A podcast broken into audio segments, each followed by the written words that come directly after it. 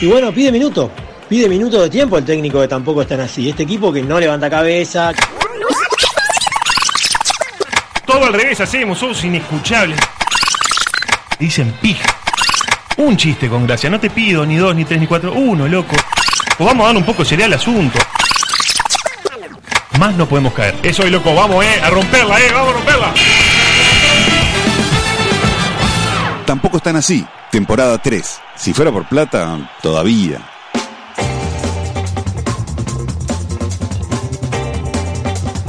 En la vida todo es relativo. Incluso a veces también lo son los objetivos que nos ponemos. Y también lo es el camino que estamos decididos a trazar. Veamos el caso de las escaleras mecánicas. Estamos en la planta baja de un shopping y vamos decididos a subir de piso. Llegamos a la escalera mecánica y de repente nos detenemos. Nos quedamos ahí parados, sin hacer ningún tipo de esfuerzo. Nos abandonamos a la buena de la escalera mecánica. ¿Pero por qué? Si hasta hace no más de un segundo estábamos decididos a subir, y de haber habido una escalera convencional no habríamos dudado ni un instante en seguir caminando. Algunos me dirán que les resulta un esfuerzo demasiado grande tener que subir una escalera. No les creo, pero hagamos como que sí y olvidémonos de las escaleras que suben. Hagamos este análisis con las escaleras que bajan. Bueno, pará. Va a haber gente que acuse problemas de rodilla por lo que se opone a bajar escaleras. Hablemos entonces de las cintas transportadoras de los aeropuertos. ¿Las tienen? Sí, Son claro. como una especie de escaleras mecánicas, pero horizontales, en el piso. ¿Qué hace que vengamos caminando y de repente dejemos de caminar? Sería como ir caminando por 18 de julio y en un momento dado quedarse parado por un minuto antes de retomar la marcha. Pero ¿por qué lo hacemos justo en ese momento? Quizás nos estamos programando para cumplir determinados objetivos de velocidad y no hacemos nada para mejorarlos. Y esto me hizo pensar en otras situaciones cotidianas con mayor relevancia en donde estamos aplicando el mismo método. ¿Qué método? Bueno, una ayuda extra que nos llega, la cual usamos no para mejorar, sino para seguir en nuestros estándares con mayor comodidad. El aguinaldo puede ser un caso que usamos para darnos un gustito, la arroja al rival en un partido de fútbol. Y abro el debate, abro la mesa acá eh, para encontrar otros ejemplos, otros casos en donde podríamos mejorar con esa ayuda que nos viene, pero no la usamos para mejorar, la usamos para quedarnos como estamos, un poquito más cómodos. Estos tampoco están así. Yo soy Alf y acá estamos con Willy, con Nachito y con Carles un jueves más. Hola, Alf, ¿todo bien? Todo bien, Bienvenido, Alf. muchas gracias. Vos sabés que lo de las cintas transportadoras también eh, repica en mi cabeza cada vez que las veo. Así y todo las uso. Tan de más. ¿Pero te quedas parado? ¿No, ¿No vas caminando como para llegar el doble de rápido? Eh, en realidad, siempre que estuve con ellas, estuve con gente que también fue caminando. Entonces, tuve que caminar para no, Cediste par- la presión social. para no perder, para no quedar retrasado. Si estuviera solo, creo que me quedaría parado, sí. A no ser que, que esté apurado. Pero ¿vieron lo que es la sensación de ir caminando por la cinta? Es como fa, Sos como Flash. fa, pero y caminar sí. para el otro lado, sí, hay que caminar para el otro lado. pero la caminata lunar. no Ah, sé. yo- yo- claro, tratar de mantenerte en el mismo punto a pesar de él. Claro.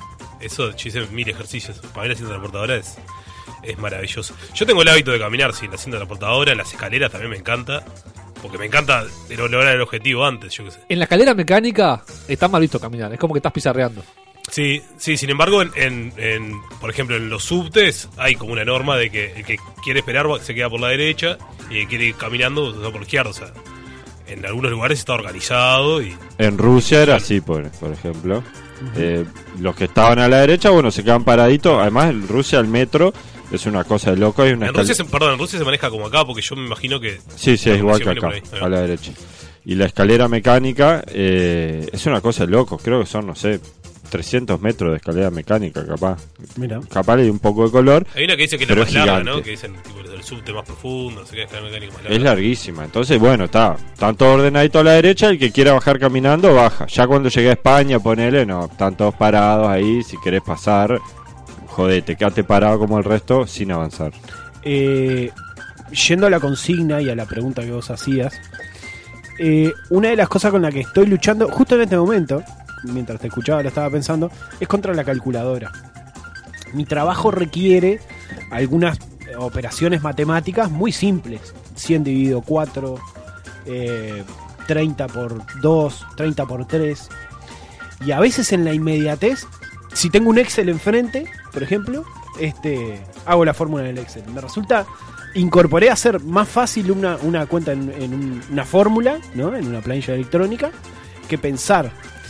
Y, y en un momento me di cuenta, no hace tanto, y empecé a hacer el ejercicio y, y me ayuda, me, me- De volver a hacerlo mentalmente. Exacto, y a veces me, me- hasta me reconforta este, que, que haberlo hecho así y no de otra manera. Es, es como el ejemplo que tengo así de, de las cosas que me facilitan, pero está, o sea, 100 sobre 4 lo tengo. Lo pienso dos segundos y lo saco, ¿no? Sí, sí. Eh, ¿Cuál es la consigna bien, Alf? La consigna es eh, un poco eso, buscar situaciones como la escalera mecánica en donde eh, vos venís con un envión, vos estás haciendo determinada cosa y recibís una ayuda extra y no, no usás es- esa ayuda capitalizarla extra. como una ventaja, digamos. Claro, te quedás en el molde, o sea, la usás para lograr el mismo objetivo que ibas a lograr, llegar en 5 minutos, pero con menos esfuerzo, en vez de llegar más rápido. Bien, ¿sabes cuándo puede pasar eso? Capaz que es más filosófico, pero cuando por orgullo no haces caso a un consejo. Ajá, a ver, ¿cómo sería? Vos venís con, con un envión, por ejemplo, hablemos de que estás caminando por un lugar y te dicen, anda para tal lado. Y vos decís, no, yo estoy convencido que es para, para donde estoy yendo y no haces caso. También. Pero eso no es por ni por pereza ni por nada, es por mero orgullo. No, de hecho, yo no sé si esto será por pereza o será simplemente porque estamos programados así para a seguir la corriente, agarrar la calculadora, quedarnos parados en las escaleras. Eh, por ahí está relacionado con la ventaja, con, con que el ser humano es, es ventajero de, de- naturalmente. Se, se puede decir que es algo así, que si uno ve la... O sea, eh, si el ser humano ve que puede conseguir plata fácil, de una manera fácil y legal, eh, va por ese camino y- o tiende a ir por ese camino y no por el camino de, este, bueno, de repente que la plata que no es tan fácil, pero de que a uno le reconforte hacerla, no sé, no sé cómo explicarlo, pero Sí, bueno. mínimo esfuerzo, capaz, ¿no? Claro, cap- capaz que es algo de eso. Y te quería preguntar, Alf, si se puede incluir en eso el control remoto. El control remoto. ¿Lo podemos incluir en, en esa cosa de, El control remoto que en vez de pararte a, a cambiar... eh, claro, como antes las teles, y hoy lo se podría hacer porque todas las teles tienen sus botones, está el control remoto. Bueno, pero eso es asumiendo que vos cambiarías todas las veces. O sea, si vos no tuvieras el control remoto, ¿te parece que cambiarías todas las veces que cambiás con el control remoto? Bueno, no lo sé. No sé. Estamos de acuerdo que el control remoto vino con el cable, ¿no? Sin cable no- el control remoto no, Ah, yo no no, tenía estoy, razón de ser. yo no estoy de acuerdo. Yo, ¿No? tuve, yo empecé tan el cable capaz que medio tarde, entonces para mí existía. Allá en. Valencia el cable llegó en el 98, más o Bueno, menos. pero el cable está de mucho antes. El cable está del 93. Anda a chequearlo, pero Puede ser. 93, 92. Entonces, a partir de esa de esa época, las teles que no se fabrican en Uruguay, ponele que se fabrica en Estados Unidos, hay que ver, el cable en Estados Unidos debe haber estado del 60, no sé, pero capaz que sí. Entonces, todas esas teles que venían para acá, de esa fecha hasta acá, vienen con control remoto gracias al cable. Y vos decís que antes no, pero... Yo para mí que antes no. ¿Cuántos canales había en Montevideo antes del cable? Cuatro, Los ¿no? cuatro de 4, siempre. 5, 12. En Colonia teníamos más, porque teníamos los de Argentina. Argentina, claro. Claro. Y Ah, los de Montevideo creo que ni se veían, así que bueno, capaz teníamos los Pero tenía repetidoras de. Teníamos muchas repetidoras. Locales. sí. Está Es bien, pero bueno, no, no hay que quedarse en la coma. Yo ahí coincido contigo, Alf. Si podemos hacer un poquito de esfuerzo y lograr el resultado. Y bueno, y eh, ese va a ser el esfuerzo que vamos a hacer hoy, que vamos a tener un especialista, que va a ser un ex futbolista que promete mucho, ser una pinturita. Vamos a tener a, a nuestro amigo Federico Araya eh, contándonos, parece que de economía rusa, nos va a hablar un poco. Va a haber Se un- le cae la baba, ¿no? se le cae la baba con lo bolche que es. El, el super bolche fue bautizado en su viaje a Rusia. Vamos a tener un micro que, que me hablaron que es una joyita con, con las mejores plenas del Uruguay. Y bueno, vamos a cerrar con un epílogo que ojalá sea el trivia, a ver si gano uno y que no está Sebastián. A todo vapor. Tampoco están así. Temporada 3.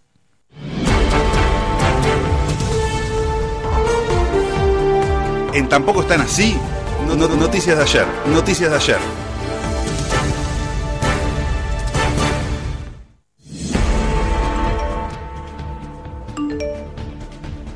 Ay, no puedo creer que no gané el vaso. Manda tu mensaje de audio a nuestro WhatsApp 092-633-427.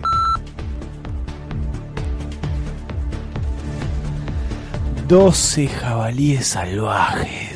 Jabalíes Salvajes era el nombre del equipo de 12 púberes jugadores de fútbol que se perdió junto a su entrenador en unas cuevas en un país bien lejos y estuvieron atrapados unos 15 días. Por suerte salieron todos y están bien. ¿Cómo reaccionarían ustedes a esta situación así de encierro?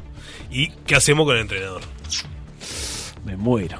Para mí ya está el cupo este de gente que se encierra, que se pierde. Ya, con- ya con los mineros que copiaron lo de lo de los Andes, está, vaya y pase. Pero ahora unos botijas que se encierran en Tailandia, para mí el cupo ya estaba cubierto. No entiendo, no entiendo qué, cómo se alimentaron. Eso se sabe. No Yo, se sabe por lo que tenía entendido, o sea, por lo que leí, no puntualmente para preparar esto, pero sí había leído que ellos iban como a festejar no sé qué y tenían algo de alimento encima. Y aparte el entrenador eh, no consumió nada, entonces le dejó todos los chiquilines y, y eso creo que estuvieron 8 o 9 días a base de eso. Después sí, no, cuando los encontraron les pasaron. Y el, el entrenador se murió, pues, está, pues no comió nada. No, no. Ah, ¿no? No, no, no. El que se murió fue un buzo. Un, bu- un buzo, un, Un buzo nadador, eh, un rescatista en el, en el coso. Fue impresionante, o sea, era impresionante el lugar en donde tenían que acceder. Había un pasadillo que tenía 36 centímetros, creo, o sea, que tipo 78 por 36, una cosa. Sí, tenía sí. que pasar por un coso de 36 que se tenía que sacar el tanque para poder pasar, porque si no, no pasaba. Le dieron clases de, de buceo, parece. Sí. De respiración bajo el agua con tanque. ¿A los chiquilines? A los chiquilines, porque era la única manera de salir de ahí. Sí, salieron eh, buceando, ¿no? Es un poco pronto, pero WhatsApp 092-633-427. Curso de tipo. Estamos de acuerdo que es el sueño del pedófilo, ¿no? Quedar encerrado con 12 botijas ahí, al oscuro. No, no. Manda tu mensaje de audio a nuestro WhatsApp 092-633-427. Y sí, cap- capaz que con un cura ahí, el, el final hubiese sido otro, ¿no? el dato que no sabía y que arroja Carles en su hermoso texto es que se llamaba Sa- Jabalíes Salvajes el nombre Sí. del equipo. Es Sí. una maravilla. Era un equipo de fútbol, Sí, mirá. entre 12 y 16 años eran los, los chiquilines. Y el entrenador tenía 25 años, era relativamente joven. ¿no? Si se sabe quién fue la culpa, o sea, si fue culpa el, entrenador. No eres Este- tú. No eres tú. ¿No eres tú? Soy yo. Échame la culpa a mí. No. No, No no, te quiero hacer el, sufrir. el tema es que ya estaban, o sea, esas eran unas cavernas este, explorables, digamos, pero en la época de monzones se recomendaba no meterse. Y ellos se metieron ahí en el límite cuando estaban empezando los, Ah, los es vientos, fina entonces. Hay que sí, pedir el bar. Hay que pedirse. La noticia dentro de la noticia acá es que en Tailandia juegan al fútbol, parece. Y lo hacen muy bien. Ah, sí. ¿Cuál fue su último rendimiento Ahora, aceptable? en la pausa, yo te, te voy a mostrar los videos. ¿Son muchos en Tailandia, así como en todos los países asiáticos? ¿Tailandeses famosos? Yo creo que no conozco. El de la Street Fighter. Que peleaba Muay Thai, ¿cómo es? Uno, El de los malos, de la Street Fighter, cuando vos pasabas a los normalitos que y llegabas a los que no podías elegir, Mr. Bison era uno. estaba Bison, estaba Vega, que era el, el- el español. No, el boxeador era. El boxeador de Las Vegas. No, vieron que estaba tipo en Las Vegas. Ah, no, había uno que era Vega, que era uno que tenía una máscara que estaba en España. Y estaba también el, segu- el segundo, Sagat. Momento Simpson. ¿Moreno elemento? No, no, bueno, moreno, pero más tirado a pardito ahí. Sagat eh, peleaba Muay Thai, que es el deporte rey en Tailandia. Claro, Thai. la- Thai de Tailandia. Es como la comida Thai, es por Tailandia. Es rica la comida Thai. Sí, es muy rica. El nasi goreng. El nasi goreng, mirá, en dos panes.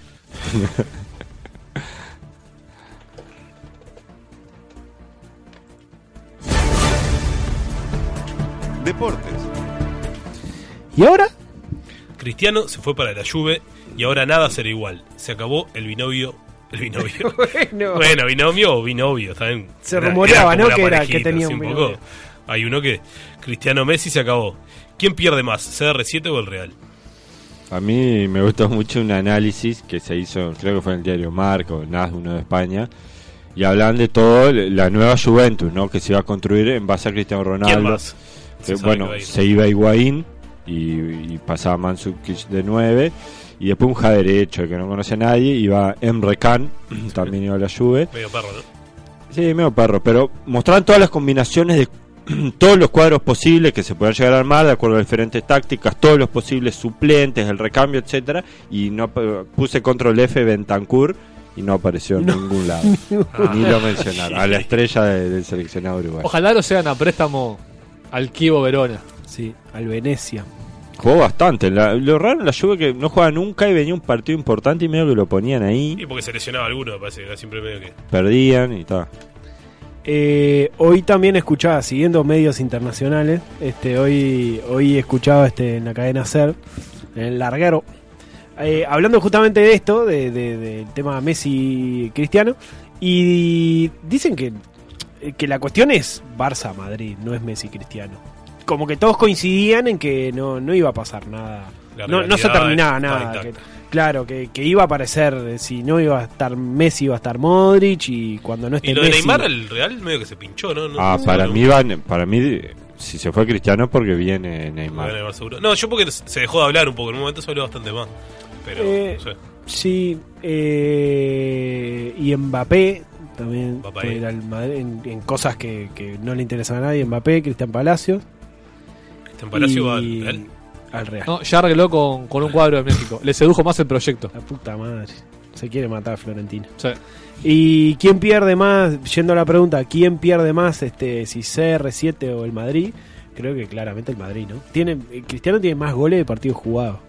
Co- y cuatro- y estamos hablando de 400 y pico. Igual me interesa ver a Cristiano en un cuadro no tan galáctico. Igual la Juve es medio galáctico, pero no tanto. A ver qué tanto puede hacer solo. Está divino lo del tipo eh, reinventándose así, ¿no? El tipo pues, podría haberse retirado en el Madrid perfectamente. El, el tipo podría haberse retirado hace 10 años. En realidad, porque No, pero pues si es por plata, Y ya ganó todo, Todavía. aparte, sí. Este, no, pero bueno, está en Madrid, qué sé yo, el tipo eh, tiene todo reconocido, es su casa, es el segundo capitán. Pero está, se va a reinventar a otro país, con otro idioma, con... ¿Vos decís que se fue por el desafío? Ah, yo para mí que sí. A mí se fue porque estaba peleado con el presidente y con el fisco español que Uh, sí, le le tenía debe. las bolas llenas. Le- no, y, y debe... y Parece que pagó como 12 millones, dijo, "Ta, tomen esto, no me jodan más. Tomen esto. Ah. Y, tiene, y es un señor mayor, ¿eh? debe ser lo del fisco. Porque si hubiera querido desafíos, hubiera ido a Colo Colo, yo qué sé. Ah, Peñarol. No, Feni- tanto no. Rosario. ¿Cuántos este tiene 32, 33 años Cristiano? Es grande Cristiano, Sí. Tampoco es tan viejo. Pero 33 tiene. No, ¿Cuánto no ya es viejo en fútbol? Al próximo mundial. Depende del Hoy se lo de podemos preguntar a es una buena pregunta para el entrevistado, pero Tiene 33, Cristiano. tiene 30 para mí es grande. Para mí, 35 es, el, es 30 con 35 sos un jugador viejo. Está, pues 34 ya está, ya está pasado ¿Pasado de qué? de edad. No, para mí 34 es el último año de la dignidad. Ah. Lugano, eh, ¿cuántos años tenía en 2014? Ah, hablamos de futbolistas de, de elite. Ah. Bueno. Claro, bueno, hoy hoy discutíamos este, siguiendo con el panorama deportivo, discutíamos si Suárez y Cavani iban a llegar a, a Qatar. Para mí llega Cavani y no Suárez. No, Suárez ya entró en una debacle. Yo. con- No sé lo- si de ¡Qué rica! Suárez si se va del Barcelona, pero entra a dar lástima de lo lindo. Está en el Barcelona, listo, por el Barcelona hace goles. Pero yo lo Hace comparaba. cualquiera ese gol en el Barcelona. Sí, cualquiera. Ponen cualquier juvenil, esto, Henry Busquets, estos medio que siempre tienen los mismos apellidos y hace goles. No, Forlán, que es un tipo que se cuidó toda la vida, que siempre estuvo divino, con tremendos abdominales y todo, en el 2014, que tenía 34 años y listo, y ya no podía ni jugar. ¿tá? Suárez en el 2022 va a tener 35 años y se pasó comiendo bizcochos to- y, tomando Coca-Cola toda su vida. Está todo chequeado. No llega ni loco Suárez. Yo, Anda a chequearlo a la concha de tu madre. y sí, me quedé con una cosa que tiraste, que dijiste, bueno, pasa que está en el Barcelona. Como que en el Barcelona es más fácil hacer goles. Ah, sí, claro. Eh, ¿qué, qué es más difícil o qué es más meritorio, vi- vi- viendo del otro lado? ¿Hacer goles en un equipo grande? Porque ahí tenés, por un lado, más gente que te abastezca de juego, pero también por otro, más presión. Y, y seguramente Yo no creo más dificultades de adaptación. Pero en un equipo chico tenés menos juego y al mismo tiempo es como capaz que te marcan menos, no sé. Para mí no hay, la presión no existe. La única dificultad es ganarte el puesto en el cuadro grande. Ajá. Es un mérito ganarte el O puesto. sea que Cristian Palacios, si jugara titular en Barcelona, haría muchos goles. Se aburriría hacer gol. Sin duda. Sería el goleador de España. Sin duda, cada vez que juegas un gol, yo no entiendo bien qué pasa en Peñarol, pero, Pero en veo El hermano, el hermano de Romario Acuña gol. haría goles, pero a veces no lo saco mucho. Romarito. Mi nombre es Cristiano Ronaldo y uso Clearman.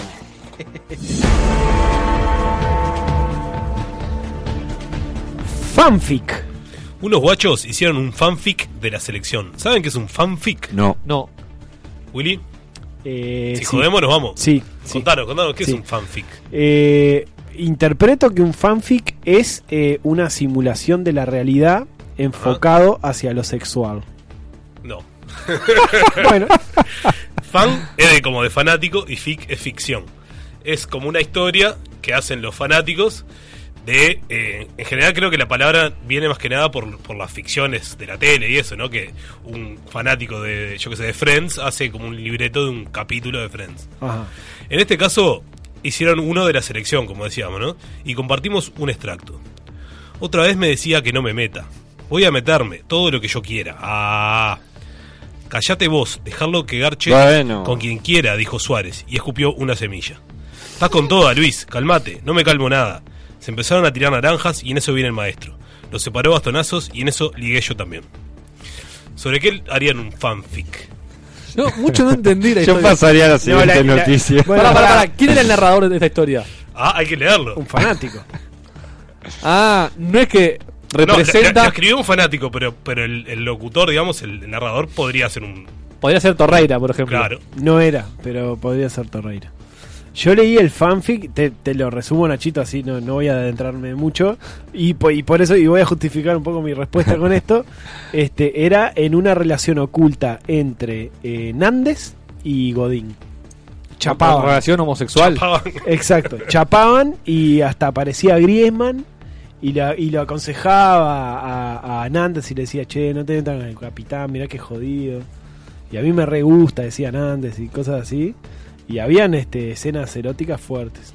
En ese que leí yo, que creo que es del que hablamos. El formato es texto, Sí, sí. entonces. es texto. Sí, es una un historia, es narrar una historia.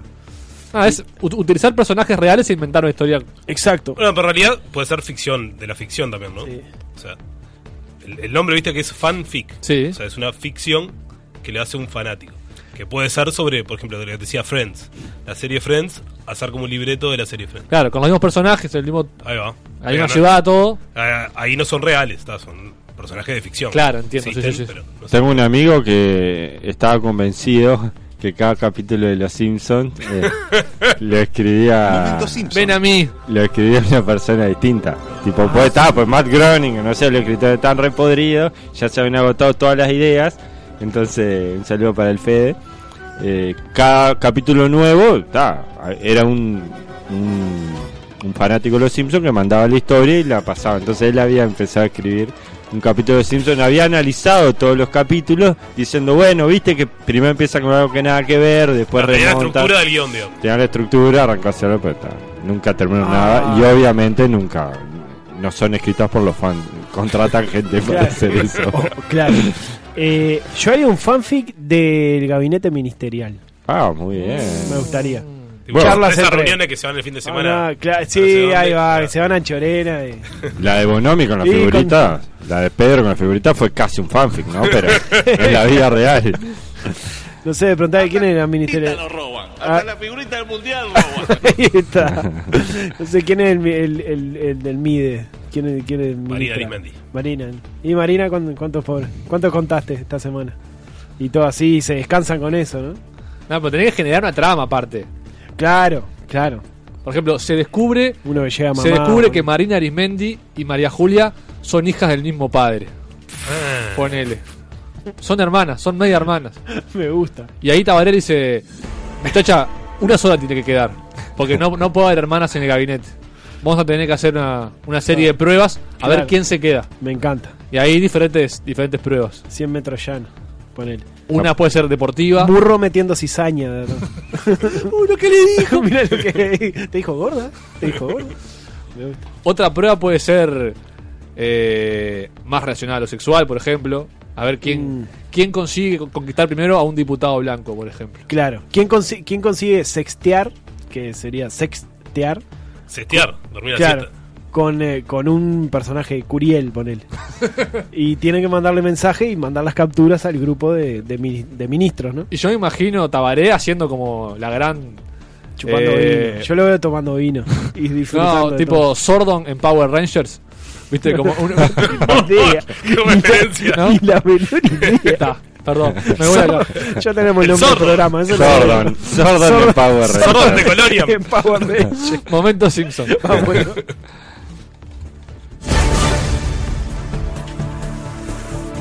Estás pintado. El cantante Roy Orbison va a salir de gira con la Orquesta Filarmónica Real. El tema es que Roy falleció en el 88 Ah. y lo que va a salir a gira es un holograma de Orbison Ah. con los músicos sí en escena, ¿no? Mm. ¿Irían a ver un recital holograma? Una vez sí, a ver cómo es. Yo vi a Stramin una vez y, y estaba, estaba en, du- en duda si era él o era. en, en su mejor época, ¿no? La banda Gorilas, ¿no era un holograma? Creo ¿Se acuerdan? ¿O también es una referencia? No, no, no, creo que no son hologramas, pero son sí, una pantalla gigante con imágenes en dibujitos. Claro, son- o sea, creo que lo que hay en escena son personajes, pero tipo personajes, eh, claro, de ficción, dibujito, ¿no? En una pantalla. No- no holograma. muñecos. No, no, No, no, no. no, o sea, no, no es que Digitales. son no son ellos mismos, son unos, go- unos gorilas, yo que sé, unos bichitos. Pero cuando vos vas a un toque de Gorilas, Yo no fui a ninguno, ¿escuchás música Sí. y hay gente tocando? ¿O es solo una pantalla? Creo que están tocando, pero no se ven. No los ves. Vos Acá no los ves. me, me dicen por la cucaracha que hay gente tocando. Vos no Hay los gente ves. tocando. ¿Vos no los ves o los ves? Los ves, los ves. Los ves. El operador Ah. fue a ver gorilas, parece. ¿Pero viste a las personas o ¿Fuiste a ver gorila? dibujitos? No, no, no. ¿Tienen rostro? Gorilas y la Están, están los músicos, muchas veces queda el escenario a oscuras y la pantalla atrás con los dibujitos, pero ves la sombra de los músicos, Ah. hay una banda. Qué bien. Ves las sombras de los músicos. Qué bien. No, me quedé con lo del holograma, o sea... ¿Cómo, ¿Qué onda un holograma? ¿Hacen un holograma en tres dimensiones? ¿Qué es un holograma? Pero Es tienen que una- cruzar luces de muchísimos puntos. Claro, ponen como varios proyectores, digamos, de distintos ángulos y generan una imagen holográfica. En un lugar que no está, en realidad. Que no está. Que no Claro. está. Que no está. El otro día hicieron una, una entrevista a Hazard. a Eden Hazard. a Eden Hazard. Y parecía que estaba en un estudio de televisión, pero en realidad estaba, estaba tipo sentado en una maqueta en chancleta aparte. Está buenísimo. Porque era en el vestuario. Y ta, vos veías eh, la imagen, ¿no? Un videito de YouTube y estaba el tipo ahí sentado. Pero en realidad estaba sen- sentado en el estudio de televisión en Bélgica, pero en realidad estaba en el estudio en, Brasil, donde está el mundial ahora. A mí me contaron que eh, para el Mundial de 2002 de Corea-Japón, como iba a ir tanta gente a los estadios, iba a haber otros estadios secundarios y con toda la, modernidad de Japón, en donde vos veías el partido con hologramas. O sea, en un estadio formando un jugadores, holograma todo. el partido. Veías el, el partido que se estaba jugando en otro lado. ¿Se llegó a cero o era un proyecto? nada? No, fue una, una boludez de algún tío mío que me cagó mentira. ¿no? Mamá, mamado. Sí, sí, mamado, Está probablemente. A mí me cuesta mucho imaginármelo. Iría para ver cómo es la cosa de, de un holograma. Y seguramente al decepcionarme, después no iría nunca más. Es que, a ver, probablemente todos los conciertos que vamos, eh, en realidad vemos la pantalla, ¿no? Alguien llega a ver bien el que está tocando, no sé. un- Y depende de dónde. Ah, es, es interesante el Depende- debate. Depende de cuánto pagues, pero sí, hay gente que paga. Yo, cuando fui a ver el que más pagué, creo que fue Paul McCartney, no veía nada, estaba, me tuve que colar y quedarme ahí adelante, que por suerte me dejaban pasar y lo veía. Veía a la persona, si no es ir a ver las pantallas. Y escuchar, bueno, está el ambiente de la gente, Claro. estás en un toque, sentí la música fuerte, pero después ver una pantalla. Yo por eso hace años que no voy a recitales. Me, me, me cansé, creo que me cansé de eso. Creo que me cansé de eso, de pagar y, no, y de no disfrutar. Creo que el último que fui, no se rían, creo que fue Drexler en el Solís. Pero era una cosa como que estaba ahí. O sea, ahí sí yo lo veía Claro. tocar y. Claro, eso sí. Y Sí, Pero ir- mega recitales. Ir al estadio. no, fue. No, no, no, ni cerca. Ni cerca. Yo a San Bayoni lo tuve a, a tres metros. Claro. Un holograma. Un holograma de San Bayón. ¿Tengo tiempo de echar una medadita? Según un estudio de una prestigiosa mercería, hacer pichí en el mar es bueno para la naturaleza. Bueno, en realidad dice que no es malo para la naturaleza, que es inocuo, digamos. ¿Qué, qué se puede hacer en el agua? Eh, caca, pichí, hacer el amor. Lo que quieras. Todo. No, pero que, está bien visto, o sea, que sin que te... Ah, bien No, visto. que, que bien se admite que se hace. Bien visto nada. Hasta Pichí. No, Hasta no, Pichí vale no, para no, mí. no, a nuestra edad no. Sí, ¿cómo que no? Se Ah, nota. Para se, mear no hay edad, señor. se nota cuando la gente entra solamente a hacer pichí. Eso se nota. Pero Sí. hasta- la cintura. Hasta la y cintura y te hacen la de. La de flotan ahí con Saltito. un saltito. Pero está recontra instaurado. Vos, me estoy mirando, voy al agua y. Ah, está entre tus amigos, sí, pero yo que sé, si estás con otro ahí, sabes que está O meando. con una chica. Bueno, pero. Hay que avisar y separarte un poco, ¿no? No vale mear al lado. A mí igual me cuesta mucho, porque como yo preciso mucha concentración para mear, y me van pegando las olas, taca, taca, taca, y no, no termino ¿Concentración en serio? Sí, sí, sí, me pasa. De hecho, a veces, no sé, cuando voy a mear, ahora no me pasa, pero en el, trabajaba en otro lado, ¿Me dieron unas ganas? el baño era compartido, ¿Vos entonces acá acá? No me jodes. sí. me ponía a mear y Están los mi corales, jefe ¿eh? se ponía a mear al lado, ponele, y no podía, pues estaba mi jefe ahí, yo meando, no, y bueno, y con las olas me pasó lo mismo. No Lo que puedo sí, mear. nunca, nunca cagué en, en, la- en el agua del mar. Ah, yo hace tiempo que no muy cago. incómodo, ¿eh? Hace tiempo, pero lo Que no hiciste cago, entonces. sí, sí, sí. ¿Y? No, ¿Está que no bueno? está-. Hace tiempo que no. Y me di vuelta y estaba el sorete ahí flotando. Está. Sí, sí. Ah, qué momento. Pero, ¿a cuánta profundidad cagaste? No, nada, estaba hablando en artilleros, estaba que vos arrancás a la caminar. gaviota se lleva. ¿Dónde, dónde? No, pará, pará. Que Artilleros en no es Colonia. comida eso. Es Eh, playa de río. Río, río, sí. Agua Cerca calentita. de Blanca Arena. ¿eh? No, más o menos. Blanca Arena es como la entrada valdense. Artillero ya es pasando Tararira, llegando a Colonia. Clarísimo. 20 kilómetros antes de llegar a Colonia, 30 capaz. Entonces vos arrancás a caminar para adentro y no, no, no llegás a la cintura. A menos Claro. que camine un kilómetro, te sigue llevando el agua a las rodillas. Entonces está. está, te, te- te pusiste en cuclillas. Sí, tendría nueve años capaz, ¿no? Pero esa imagen me quedó. Dijo el ingeniero hidráulico que el agua se lleva todo. Ya todo. A mí me, me seduce algún día cagar en la playa. ¿Qué, qué otras cosas te ¿Y sirven? tener sexo no? ¿En la playa? También, también, ¿por qué no? Sí, Es muy sí. difícil.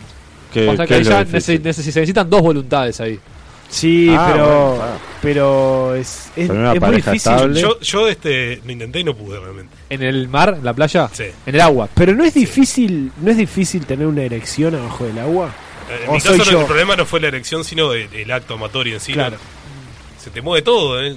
Muy Depende complicado. de qué tipo de acto hables. ¿Qué o playa sea. era? ¿No era artillero? No, te recomiendo artillero. Estaba lleno de caca. Artillero, para eso está divino. Está divino, pues está. No hay olas, nada, ahí tranquilito. Agua calentita. Bueno. Es como un jacuzzi. Hacía tiempo que no teníamos un momento escatológico, ¿eh? lo, lo extrañaba un poquito. Y nos tenemos que ir con este momento escatológico. ¿Qué viene después? vos? Yo tengo que ir al baño, no paga ni idea, vos sabés. Me, me voy, me voy corriendo. No, tenemos, tenemos, tenemos, tenemos. Tenemos, ten- tenemos un especialista, un ex futbolista que nos va a contar este, los recovecos de la profesión.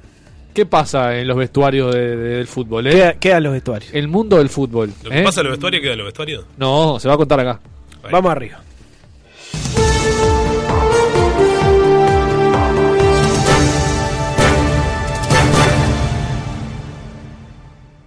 El siguiente espacio es presentado por Bar Finisterre. En Tampoco están así. Especialista. Especialista.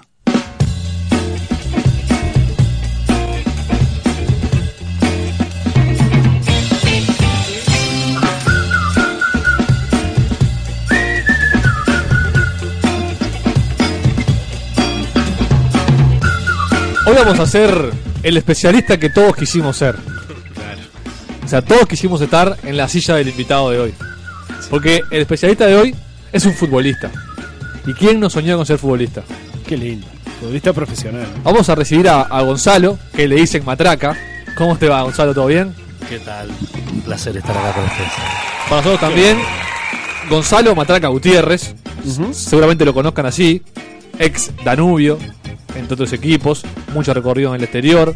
Chile, fútbol Bolivia, Arabia o mundo árabe. Sí, Chile no estuve. Ah, Chile no, Bolivia, Bolivia. Jugué, jugué Pero fuiste a probar partido Chile, claro. sí, sí, jugué Pero tuviste Chile, claro que Estuve en Chile. Fútbol 5 en Chile, algo. Bolivia. Jugué en Centroamérica, Guatemala, Honduras, Qatar, eh, Bolivia. Pero acá, Danubio. Danubio, Racing, eh, Rentista, Fénix, eh, Deportivo Maldonado, ya viste. Tremendo. Todo lo que tendremos para, para conocer con el Matraca. Vamos a empezar por el principio, por la época de formativas. ¿Cuántos de, los, de tus compañeros de generación llegaron? Y del arranque a arranque llegaron bastante, digo, para el promedio de los que llegan, llegaron bastante. que deben haber llegado unos cuatro, por ahí, cuatro o cinco. Después se da, lo que pasa que justo agarro el cambio de generación, no sé si se acuerdan que a la, antes eh, los años era de agosto a agosto, lo hacían. Sí. Entonces a veces pasaba que uno de tu mismo año, si había nacido en diciembre, estaba en la categoría anterior. Entonces a- ya el segundo año mío de formativas cambió y pasó a ser por, por generación. Y ahí me junté con más gente que también, que ahí llegó un porcentaje todavía mayor que, que fue, es un porcentaje grande para el, para el porcentaje de los que llegan. Y ta, se daba que un caso que Danubio en ese momento en juveniles también tenía muy buenas categorías. claro. Cuando sos niño o adolescente, estás en formativa del fútbol, ¿se te pasa por la cabeza qué pasa si no llegás? ¿Qué haces? ¿Plan B? ¿O solo tenés un horizonte y no te importa nada? Eh, yo creo que depende mucho de las familias, depende mucho, creo que todos los casos son diferentes. Eh, uno cuando es niño sueña un montón de cosas y, y va, va- los sueños van variando todas las semanas, ¿no? Capaz que el de jugador siempre está, si te gusta el fútbol, pero una semana querés ser veterin- veterinario, a la otra periodista, a la otra, claro, esas cosas varían. Ya después, cuando empezás en la edad formativa, depende mucho de la cabeza de uno y, del- y creo que del entorno. Creo que también un poco, en algún sentido, ha cambiado un poco eso de la formación, Que a- en mi generación todavía no pasaba. Ha cambiado que, que se le da más pelota a, a formarte en otras cosas. A formarte en otras cosas, sí. pero aparte te ayudan. En mi, en mi época, eh, yo- capaz que fue la última época, pero no te facilitaban para que vos estudies o... ¿Qué te facilita el club o la educación? ¿O Eh, un poco de todo. Ajá. Un poco de todo. A mí, a mí, obvio, en el club nunca me hicieron drama, era acomodar los horarios y nada más. Es más, jugando en primera, eh, tuve entrenadores que concentrábamos y yo justo había, me había reenganchado ahí con el liceo nocturno, pero Nacho González estudiaba, algún jugador estudiaba y, y iba a la concentración después de, de sus estudios, no tenía Claro. por- Pero ta, ahí empezó el cambio, ¿no? Antes era el fútbol, estudiazo, ta, era Claro. un poco más... Eh, y en los vestuarios, en tu época por lo menos, había discriminación al, al estudioso, al culto, bullying, ¿por qué no decirlo? Y capaz que, no, no sé si de- llamarle de discriminar, pero sí, siempre alguna alguna bromita o algo. Pero eso existe al que estudia, al que está más gordo, al que se hizo los claritos, al que escucha una música Claro. diferente del vestuario. esto- está, es eso, ¿no? Es joda constante. Claro, entonces está, siempre se busca. Igual nosotros teníamos una generación que pese- capaz que alguno no estudiaba, pero había muchos que tenían otra, otra cabeza. Y siguiendo en esa edad ju- juvenil, joven, eh, ¿a qué edad empiezan a aparecer, a merodear los representantes? Las casas de las familias o los Y vestuarios del club. Por lo que veo ahora, cada vez eh, más temprano, ¿no? Ya por lo que he escuchado y me voy enterando, 11, 12, hasta en el baby fútbol hay, hay casos de, de empezar. En mi época eso no pasaba. Sí estaban los... A fines del baby fútbol lo único que aparecía eran los, los cazatalentos, los captadores, que en realidad lo- no, no era para representarte, era para llevarte a cierto equipo porque trabajaban para, para esos equipos. Y recién aparecían en una quinta, en una, depende de tu talento, pero por lo que veo cada vez es, es más joven. ¿Y alguna vez te pasó de jugar un partido sabiendo que te estaban bien mirando en la tribuna? Sí, sí, Para... muchísimas veces. Y Sí, ahí, sí. ¿cómo, ¿cómo manejar esa presión? ¿Cómo, ¿Cómo te fue en esos partidos de tener la presión de que capaz que según cómo te va en ese partido, si sale una venta o no? Sí, ya- tanto de venta, no sé, pero lo que pasa es que llega un punto, llega un momento que ya se te hace habitual. Y en realidad el, uno tiene que tratar de, de realmente convencer al jugador, eh, sobre todo en este medio, que siempre te pueden estar mirando. Porque a veces eh, hay que ir a jugar a la cancha de rentista con 20 personas, o ir a... Está bien, está la motivación, la gana de ganar siempre está en todo, pero acá el entorno es jodido. eh.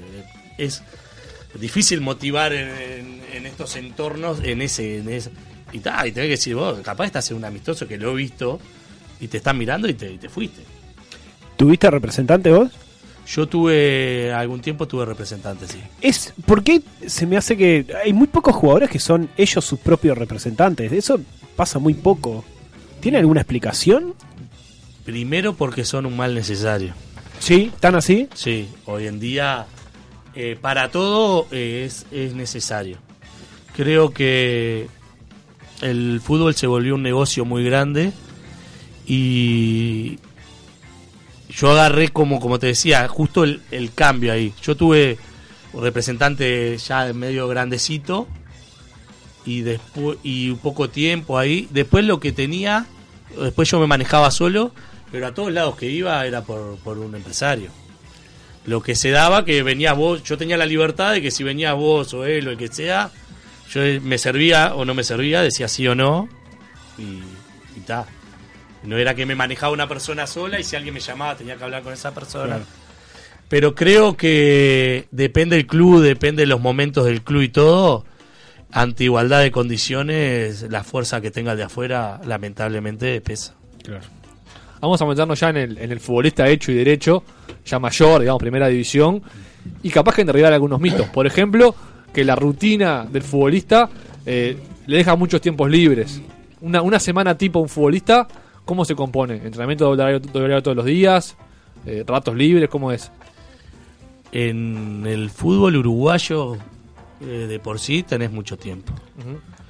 Porque normalmente entrenás uno o dos días en doble horario. Sí. Depende del equipo. Hay equipos que ni, ni, ni Ni eso, eso. Porque también hay que darle ciertas comodidades al jugador. Algunos no lo tienen, pero si tienes un. estás más o menos al día con el sueldo, más o menos bien el plantel, pueden ir y volver. Pero hay equipos que no lo pueden hacer. Entonces se da poco y son pocas horas. Porque Eso- en doble horario volvés a tu casa, digamos, te da un tiempo para ir y venir. y acá en Uruguay, eh, sí, porque casi ningún equipo tiene las condiciones como, como para o una concentración o pagarte un, un hotel o algo como para que se quede el, el plantel. ¿Y Acá ¿Qué, son? ¿Dos, tres horas cada horario? ¿Cuándo, ¿En Depende- qué consiste sí, más o menos? Sí, en total pueden ser un po- capaz que un poquito más algún día, pero, pero no de entrenamiento, ¿no? Pero sí, calculale que son tres horas. Tres horas entre que llegaste, cambias. un masaje, alguno que tenga que hacerse algo especial. Eh, si hace doble horario, el entrenar, los entrenamientos son más cortos que cuando es un horario. de- porque generalmente si hace doble horario es para. yo qué sé, hace físico a la mañana, no vas a hacer físico tres horas. O sea que en promedio, digamos, no sé, cuatro horas por día tienen, tienen que dedicar al entrenamiento de los futbolistas de lunes a viernes. Y sí, más o menos. Eso es lo que pasa acá. Sí, sí, estamos hablando de fútbol Eso uruguayo. es lo que pasa acá, en general, más o menos, sí, capaz que un poco menos. ¿Y en el exterior, en tus experiencias? Lo que pasa que hoy en día depende de donde estés, la mayoría, los jugadores de elite, la mayoría tienen su entrenador personal. Claro.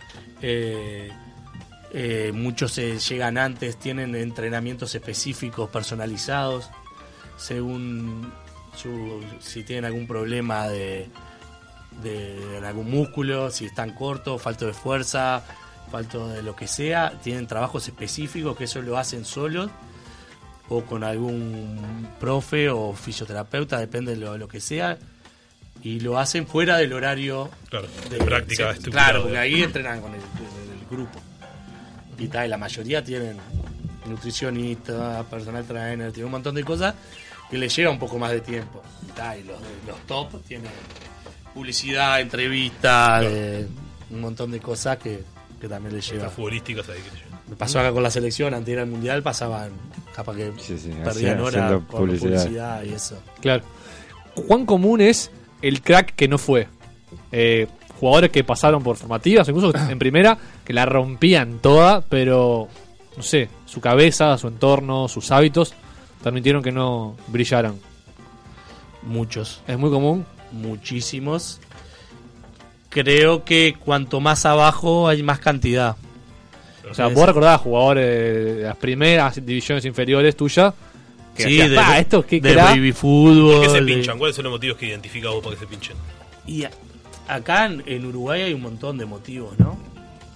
Eh, generalmente es un tema social, un tema de entorno, un tema de educación, de- pero hay un montón de cosas. Eh, acá en Uruguay, eh, sobre todo, no, capaz que no el chico, pero cuando llegás a cierta edad, eh, no sé, por decirte algo, tuviste un hijo eh, querés- formaste una familia, algo así, y ganás dos pesos.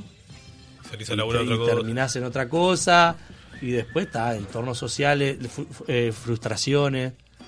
eh, a veces no sabes cómo manejar las primeras frustraciones y, y es complicado. Te desanimás y Claro. ¿Y vos, vos ves que haya cambiado un poco esto con eh, el proceso Tavares, con todo lo que hizo el maestro, con los juveniles y apostando a la integración, educación, etcétera? Pues yo tengo como una sensación de que está rescatando más figuras, al menos las que yo llegaba a ver de alguna sub-17 o sub-20, que antes se perdían. ¿Vos ves alguna correlación o más o menos sigue todo igual que siempre? Yo no. En el día a día de los juveniles no, no, no estoy. Pero yo creo que, que eso va a seguir estando más o menos. eh, no a nivel de selección, capaz, porque se, capaz que miran otras cosas y eso. Pero lo- los que están en, en entornos sociales jodidos eh, es muy difícil. No se arregla desde el fútbol, capaz. Claro, podés ayudar, pero está hay un montón de cosas que, que no creo que cambien, por lo menos tiene, tiene que cambiar algo más a nivel social que futbolístico, me parece. ¿En Danubio estuviste con el chino Peralta? Cuando Sí, Peralta. obvio, sí, sí. Es, un, es uno de los jugadores que más te, te sorprende la calidad que tiene y no llegó. Digo, llegó, pero. Llegar llegó. Llegar llegó, estuvo en Italia, en la selección. le costó mantenerse. Nacional, pero no fue capaz todo lo que se podía esperar de su Ah, talento. eso hay, pero de eso hay más. ¿Cuál Eso es el caso más paradigmático que conoces de, Eso tus hay más. conocidos? Yo creo que. Porque llegar llegó, o sea. Sí, sí, llegar jugó llegó. A no sé, al nivel que, que vos quieras, pero jugó más de 10 años en primera división. Podía haber sido un jugador de elite, que eso es otra cosa. Claro.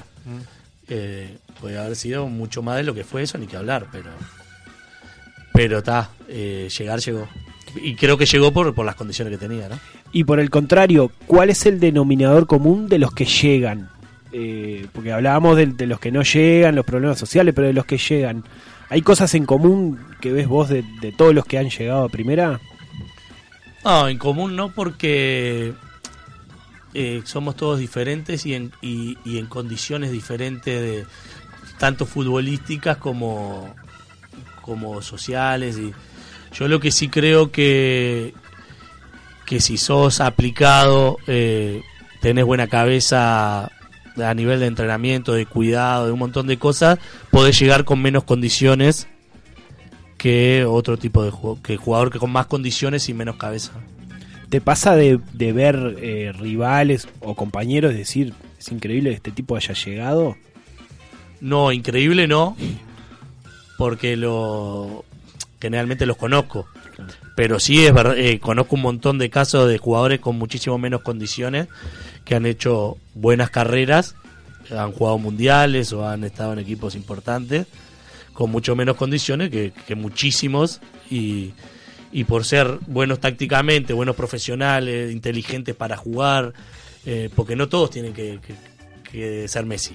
Sí, O sea, claro. vos necesitas un montón de variantes en un equipo y, y llegaron, hicieron carrera, hicieron plata y le fue muy bien y jugaron en la selección, en el exterior y hay muchísimos que no han jugado en ningún lado con muchísimas más condiciones técnicas. Claro. Y esa cosa de ser líder, porque yo, eh, no vamos a dar nombre, ¿no? Pero yo identifico jugadores de repente muy limitados técnicamente, pero que por ser líderes y por hacer buen vestuario también llegan y hacen buenas carreras. Estás hablando de Lugano. también. Sí, sí, pero lo que pasa es que también hay que ver el, el líder, ¿no? Porque como siempre dice el líder negativo, el líder positivo.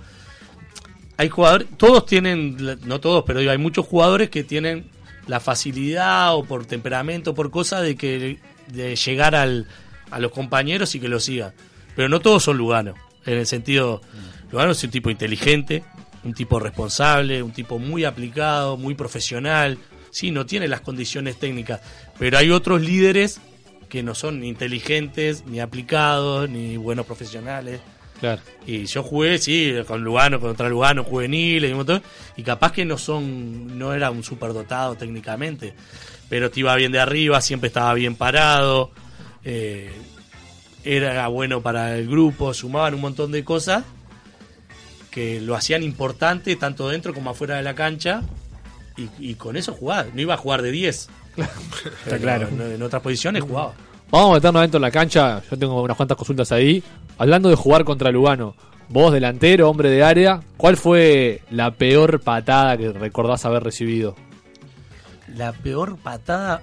O agresión de algún tipo. La peor- que no fue con el pie. La peor patada fue. Era juvenil. Contra Peñarol en juveniles. No me acuerdo si era. ¿Qué divisional era? En la cancha de Sudamérica, eh, Góngora. ¿El arquero? El arquero. Fue una pelota media disputada que salió y me dio en el mulo. Aparte el piso de Suela. cosa. Sí, sí, sí. Tenía, me quedó hasta la marca de- del. del- Co- del ¿Cobraron algo o sigue Ni así? me acuerdo, pero me acuerdo de, de que esa ¿Y fue. venía picada o algo o estaba- fue una jugada? así? No, fue una jugada aislada, viste, generalmente el goleo levanta la pierna y eso, no me acuerdo exacto, pero me acuerdo de tener la marca un montón de tiempo. Y, ta, y después pegar, eh, tipo, tipo, me pegaban por todos lados, pero ¿Y en algún partido te pareció detectar que un rival era mala leche? sí, obvio, muchísimo. ¿Y en qué lo es? Porque lo de Góngora no debe haber sido mala leche. No, suponete, tuve Pero- el caso de, se dio, eh, que jugaba, yo tuve con la, la liguilla del 2003, por decirte algo, Sí. eh, yo jugaba infiltrado. Ajá. Estaba lesionado y jugaba infiltrado de un tobillo. Y después. Y, ahí se daba. Se, contra un a pegar equipo. Sí, pero aparte no era que me iban a pegar ahí. Por decirte, había un jugador que la, la pelota estaba en el córner del otro lado. y en la mitad de la cancha me pegaba patadas en el tobillo. O sea, Y sabía cuál era el tobillo. ¿Le querés mandar un saludo a alguien? No, pues lo- tengo buena relación. Después del tiempo tengo buena relación. ¿Y, a vos te dieron ganas de atender a alguien? Tipo, no sé, alguno que tiró un caño, la de Mbappé, o porque te hayan pegado por baboseado, pero darle una buena patada. Ah, alguna, alguna cosita siempre daba, sí, sí. Pero en alguna. Yo era el que más recibía, pero siempre dejaba una piernita levantada. o Siempre estaba la oportunidad de devolverla entonces. con carpa. Sigamos adentro de la cancha. Vos sabés que yo estoy en una lucha encarnizada defendiendo a los jueces, ¿no? Este, incluso con todos mis compañeros. Jueces mala leche. Jueces que sí, este tipo me, me está perjudicando, pero No, no alevosamente. importa el nombre, no, no, estamos viendo No, no, no, no Si existe de- esa situación. Pero exi- claro, existe esa situación del juez mala, mala, mala leche, así, mala leche. Yo creo que sí, que hubo, y por algo hubo, saltaron un montón de casos de, Sí, sí. de co- no digo que sea acá, ni que, pero sí existe. Y, y por algo ves equipos que peleaban copas internacionales que se van a la B en otros países y cosas que, que vos decís, ¿y qué, qué pasó? Digo, ¿Un juez te, te puede hacer ganar o perder un partido? Absolutamente. Sin, sin cosas muy evidentes. No, pero te va cortando en la mitad de la cancha y no precisa. Te lo va manejando el partido. Eso ni que hablar. Yo lo que veo, eh, sobre todo acá, es en la época que yo jugaba, que había árbitros muy bien, que tenían cancha, que sabían manejar el partido y al jugador, y había otros que, que, ta, que no. Eran muy bobos, así, para hablar o para manejar. Porque eh, vos podés saber, si vos hablás y manejás el partido, hay jugadores que podés dejarlo hablar un poquito más, un poquito menos. Si te lo manejás con calle, lo manejás, Claro. obvio que te van a protestar. Y siempre, y acá más que en ningún lado. Sí, sí, sí. Pero ta, viste, algunos se ponían muy histéricos, tipo, muy una histeria que ta, no era de fútbol. ¿Y entra en la planificación de un partido el juez? Eh, no sé si directamente, pero sí sabes que este es tarjetero, este hay que tener más cuidado en sobre todo en eso, en la tarjeta fácil, viste que alguno es más o que se deja hablar menos, yo qué sé, si vas a- en su momento estaba Castrilli, ta, que le ibas a decir, no hables. Pero así tácticamente, eso no está. Después, siendo suplente, eh, ¿cómo es tu relación con el titular del puesto tuyo? Sin cassette, ¿eh? Porque ahí imagino que es el bravo. El arquero es el puesto emblemático de, de- el la, de la inamovible, suplencia complicada. Delantero hay más rotación, pues capaz que entras en el segundo tiempo o lo que sea. Pero no, no- no se genera una, una dualidad ahí, como, una, como un dilema de todos queremos que todo nos vaya bien, pero Capaz si el va- delantero se jode de un tironcito de gemelo y yo puedo entrar un rato, me viene bien. Yo creo que depende, depende de, de muchísimas cosas, ¿no? Eh, la relación, el momento. Yo estoy, se ha dado que siempre, generalmente, sobre todo acá, disputaba muchas veces puestos hasta con amigos. Claro. Pero, ni que hablar, uno quiere jugar siempre y generalmente uno se enoja más con el entrenador que con el. el pero está, hay veces sí que que decir.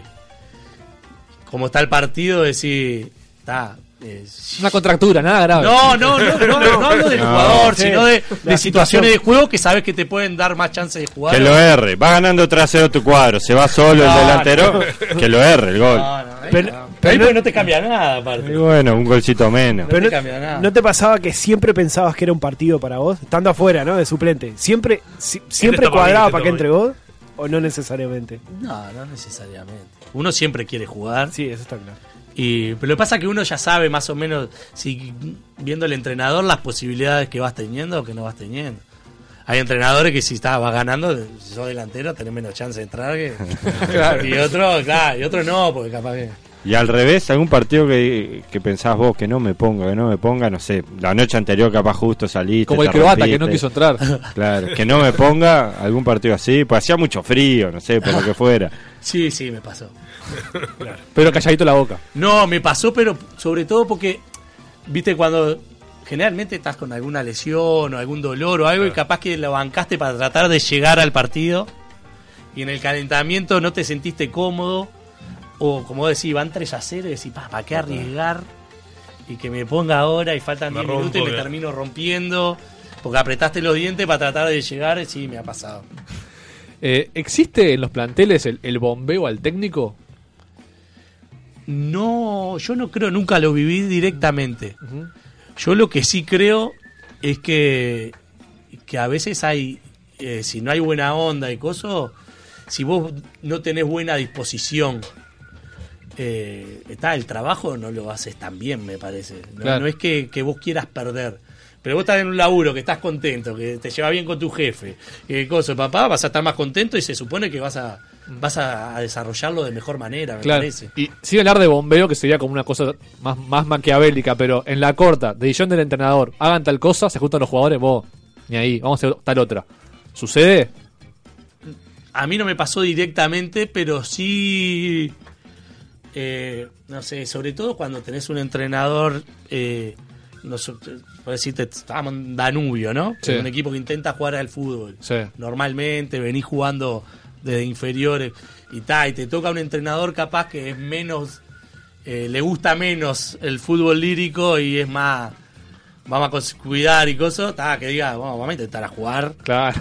Si podemos, jugamos, vamos a- ta, tampoco es pe- vamos a pegarle para arriba, si nos gusta jugar a nosotros. Sí, Claro. así es así, pero no de, de cambiar todo Claro. lo, que, lo que dice el entrenador. Y, y los técnicos que son así más defensivos, públicamente nunca lo declaran, pero a ustedes le dicen, vos, tiremos pelotazos.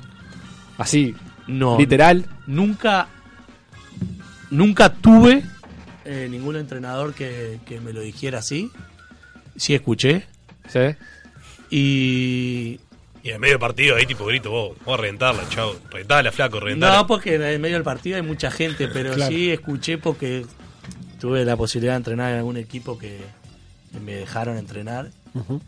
Y pero no, y, y tuve entrenadores que pueden con mala fama capaz eh, dentro del fútbol uruguayo tildado como defensivo, como el caso de Julio Rivas, por decirte Sí. un caso. Y, y nada que ver. Al contrario, y, y fui con el entrenador que, que más aprendí y que me, para mí me parece un tipo que es un fenómeno.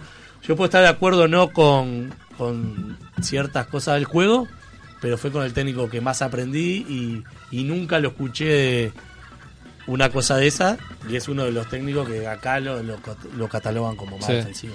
¿Mito o realidad? Vos me dirás, el futbolista, nochero, salidor, azabache, generalizando, obviamente. ¿Mito o realidad? Gra- eh, un buen porcentaje, sí. ¿De qué? Que sí. Que real. Que salidor. Ah, Claro. sí. Lo que pasa es que es como todo, eh, hay un buen porcentaje que no. Claro. Lo que pasa que... Pero hay porcentaje de sí. Son jóvenes. ¿no? Claro, está en, en una edad. Y de, pa- y de- y de parte también, como hablamos, los con- depende también los contextos. Otros salen a otro lado. Lo que Claro. pasa es que en Azabache lo ven y si vas a un toque a otro lado, capaz que te Sí. ven menos. Pero digo, están en buena edad joven eh, y digo, está. Es el momento también para salir. y Tampoco creo eso de el cuento ese que te hacía de ya vas a tener tiempo para salir. Está mentira. Claro. Mentira, porque después no vas a salir. Y, y lo de tener sexo el día antes del partido, ¿es bueno, es malo, no cambia nada? Yo creo que eso depende Me parece que depende mucho cómo, con quién. Sí. Y, y después cada uno conoce su físico. Digo, creo que está, si te vas a si vas a romper todo, eh, no, está, no porque está.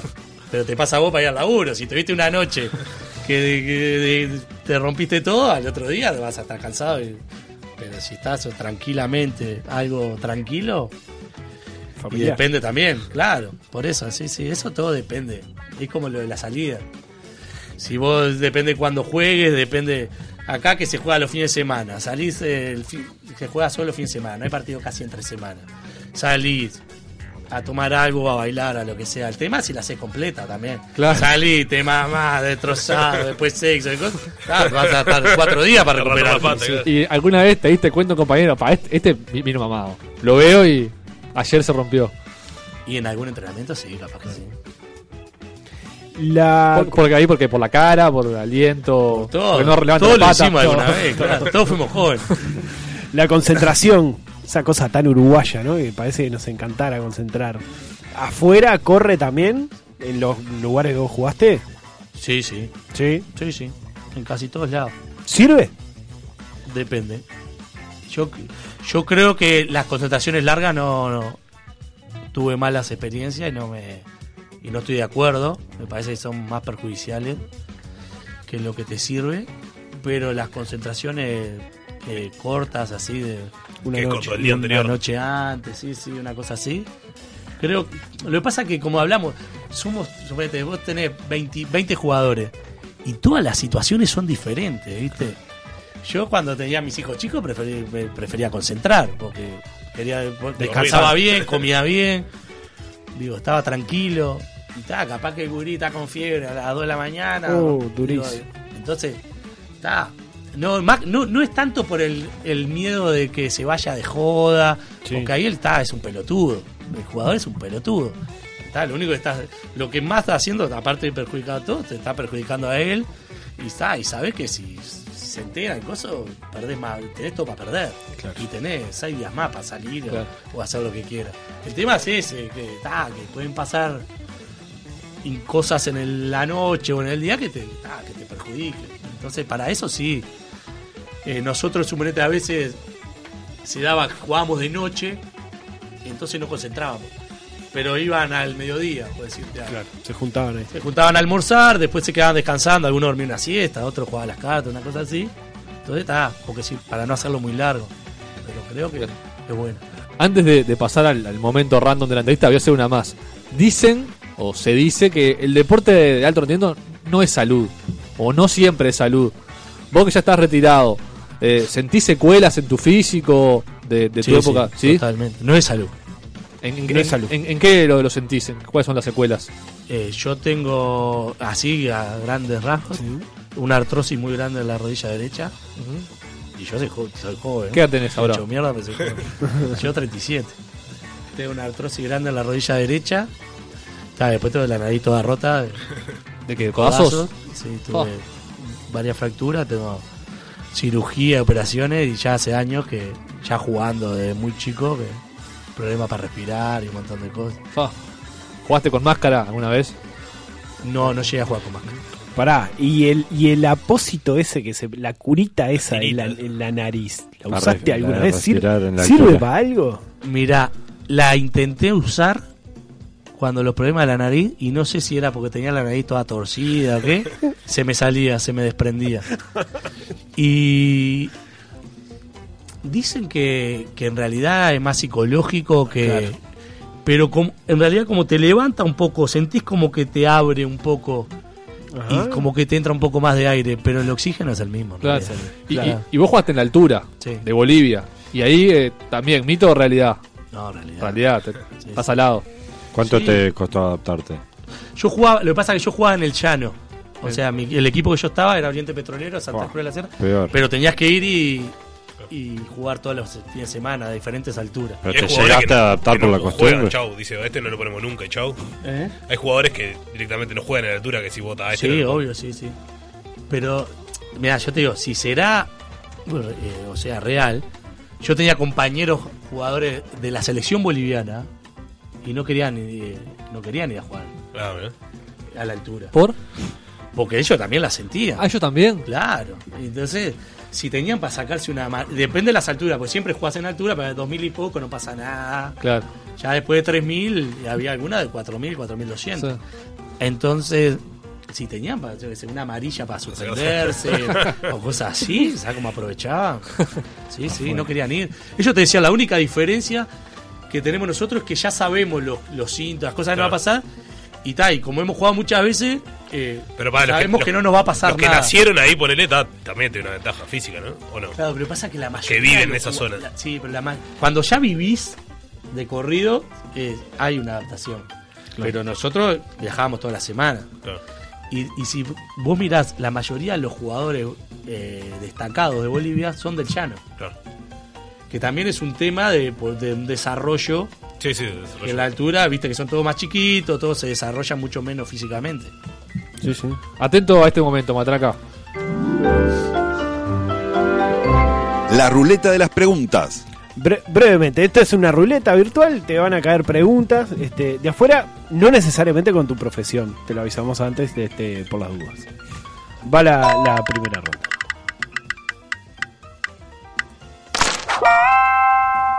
¿Cuándo se te vence la cédula? No es un dato menor.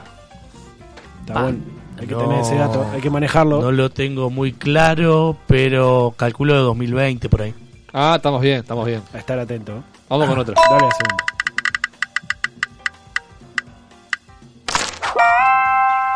¿Con quién vas a pasar las fiestas? Eh, es un poquito meses. temprano. No sé dónde voy a estar la semana que viene, así que. Hay que- el jugador de fútbol tiene que estar preparado. Claro, pero el jugador de fútbol no sabe dónde va a estar. la- No sabe. Viste Claro. que esto es muy dinámico, Esto es muy- estamos en una época de periodo de pase. Vale, no sabes, o por tradición, ¿dónde podrías pasarla? No. ¿Quién sabe? Es variable. Tuve Vaya siete saber. fiestas seguidas sin venir a, Uruguay, Uruguay, depende. Qué lindo, te envidio. Va- vamos a la última. La vamos a última, la última.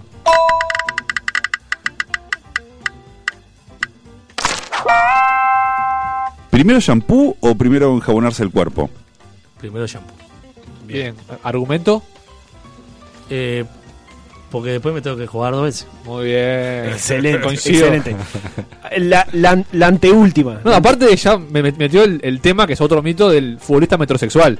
Sí, Digo, bañarse ba- se baña todo el mundo, ¿no? claro. No es que po- ponerse shampoo sea muy de metrosexual, pero existe el futbolista metrosexual. Sí, cada vez Mucho, más. mucho. Mi ¿Vos nombre eras? es Cristiano Ronaldo. Ahí está, y uso que- Clearman. No, Ahí está. Que... Vos no. Es cuestión de mirarme un poco y conocerme. Era la afuera. antítesis, pero- ¿Mucha depilación en los futbolistas? Eh, Total, ahora sí, ¿no? muchísima. Claro. Cuando yo jugaba no, era- no era, eran, eran aislados. Ahora, En las piernas. ahora los que tienen, los que no se depilan deben ser. Son los raros. Claro, deben ser maltratados en el vestuario, con Eh, mositos de peluche.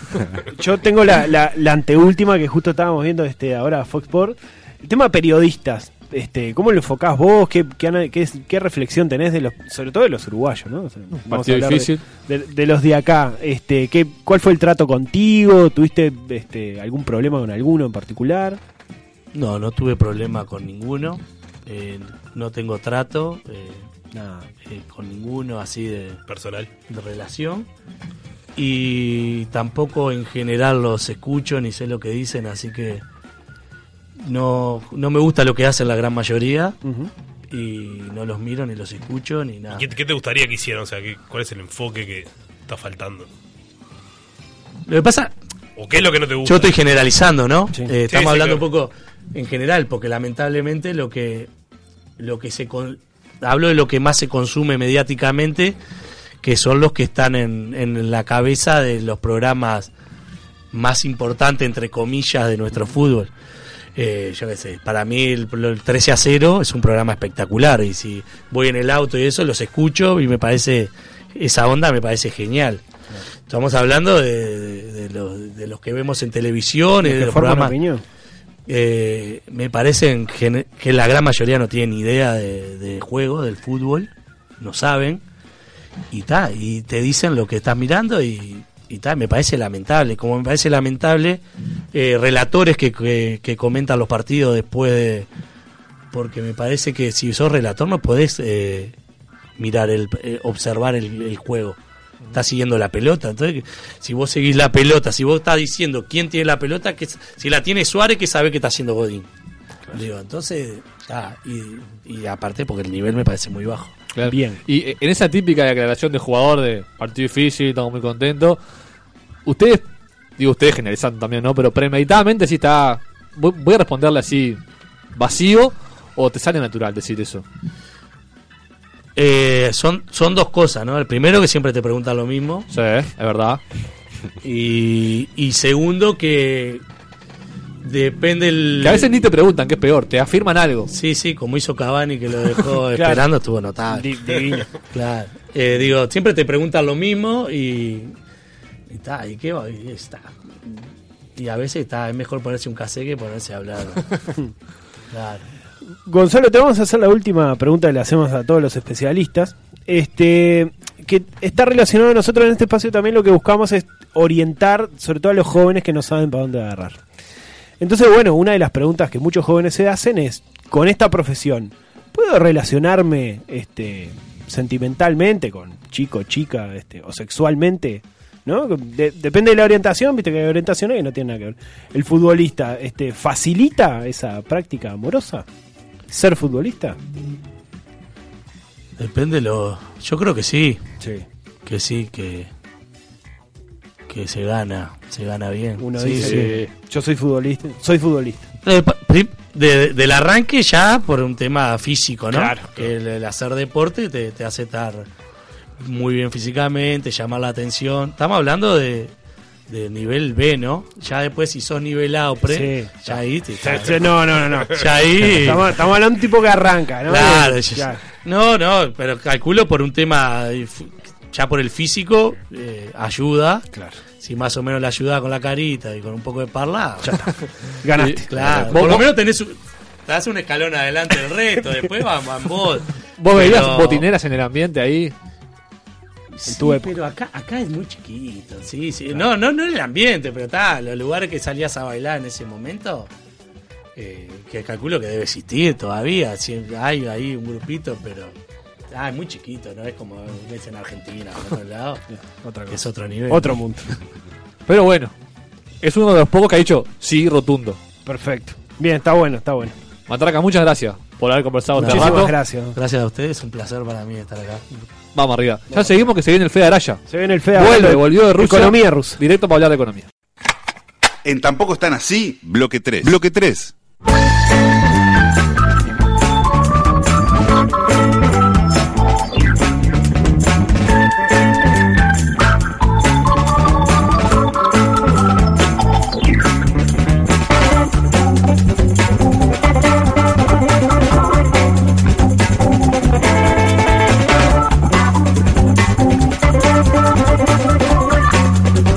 Qué alegría tener de vuelta en los estudios centrales de Mediarte, en tampoco están así, a nuestro economista, Federico Araya, que dejó una huella, se fue a Rusia a disfrutar del Mundial y volvió. ¿Cómo te va, Fede? ¿Todo bien? Todo bien, por suerte. ¿Cómo pasaste allá en Rusia? Ah, Primero que nada. Divino, divino. Divino, increíble, inolvidable. Y bueno, me vine con cuatro victorias. Uh, invicto. Con Alf estamos invictos. Que la cuente como quiera. ¿Están invictos en otras cosas allá en Bueno. sí, ¿no? Todo el ámbito deportivo. Bien, perfecto. Vos tenés dos más, ¿no? Que arrastrás de Brasil. Yo fui contra Italia y contra Inglaterra. ¿Estás Mirá. invicto en Así que- mundiales? Sí. Nah, tremendo. Seis de tremendo. seis. 6 de 6. Qué Qué grande. Yo fui contra Inglaterra. Fui a un partido solo contra Uno de Inglaterra. uno. Bien, Uno de 100%. 100%. 100%. Es Bien, cierto. bien, bien. Vamos en el club de los 100%. Nadie perdió un partido mundial. La cuente como Este quiera. es el, el cuarto tomo de la columna de economía.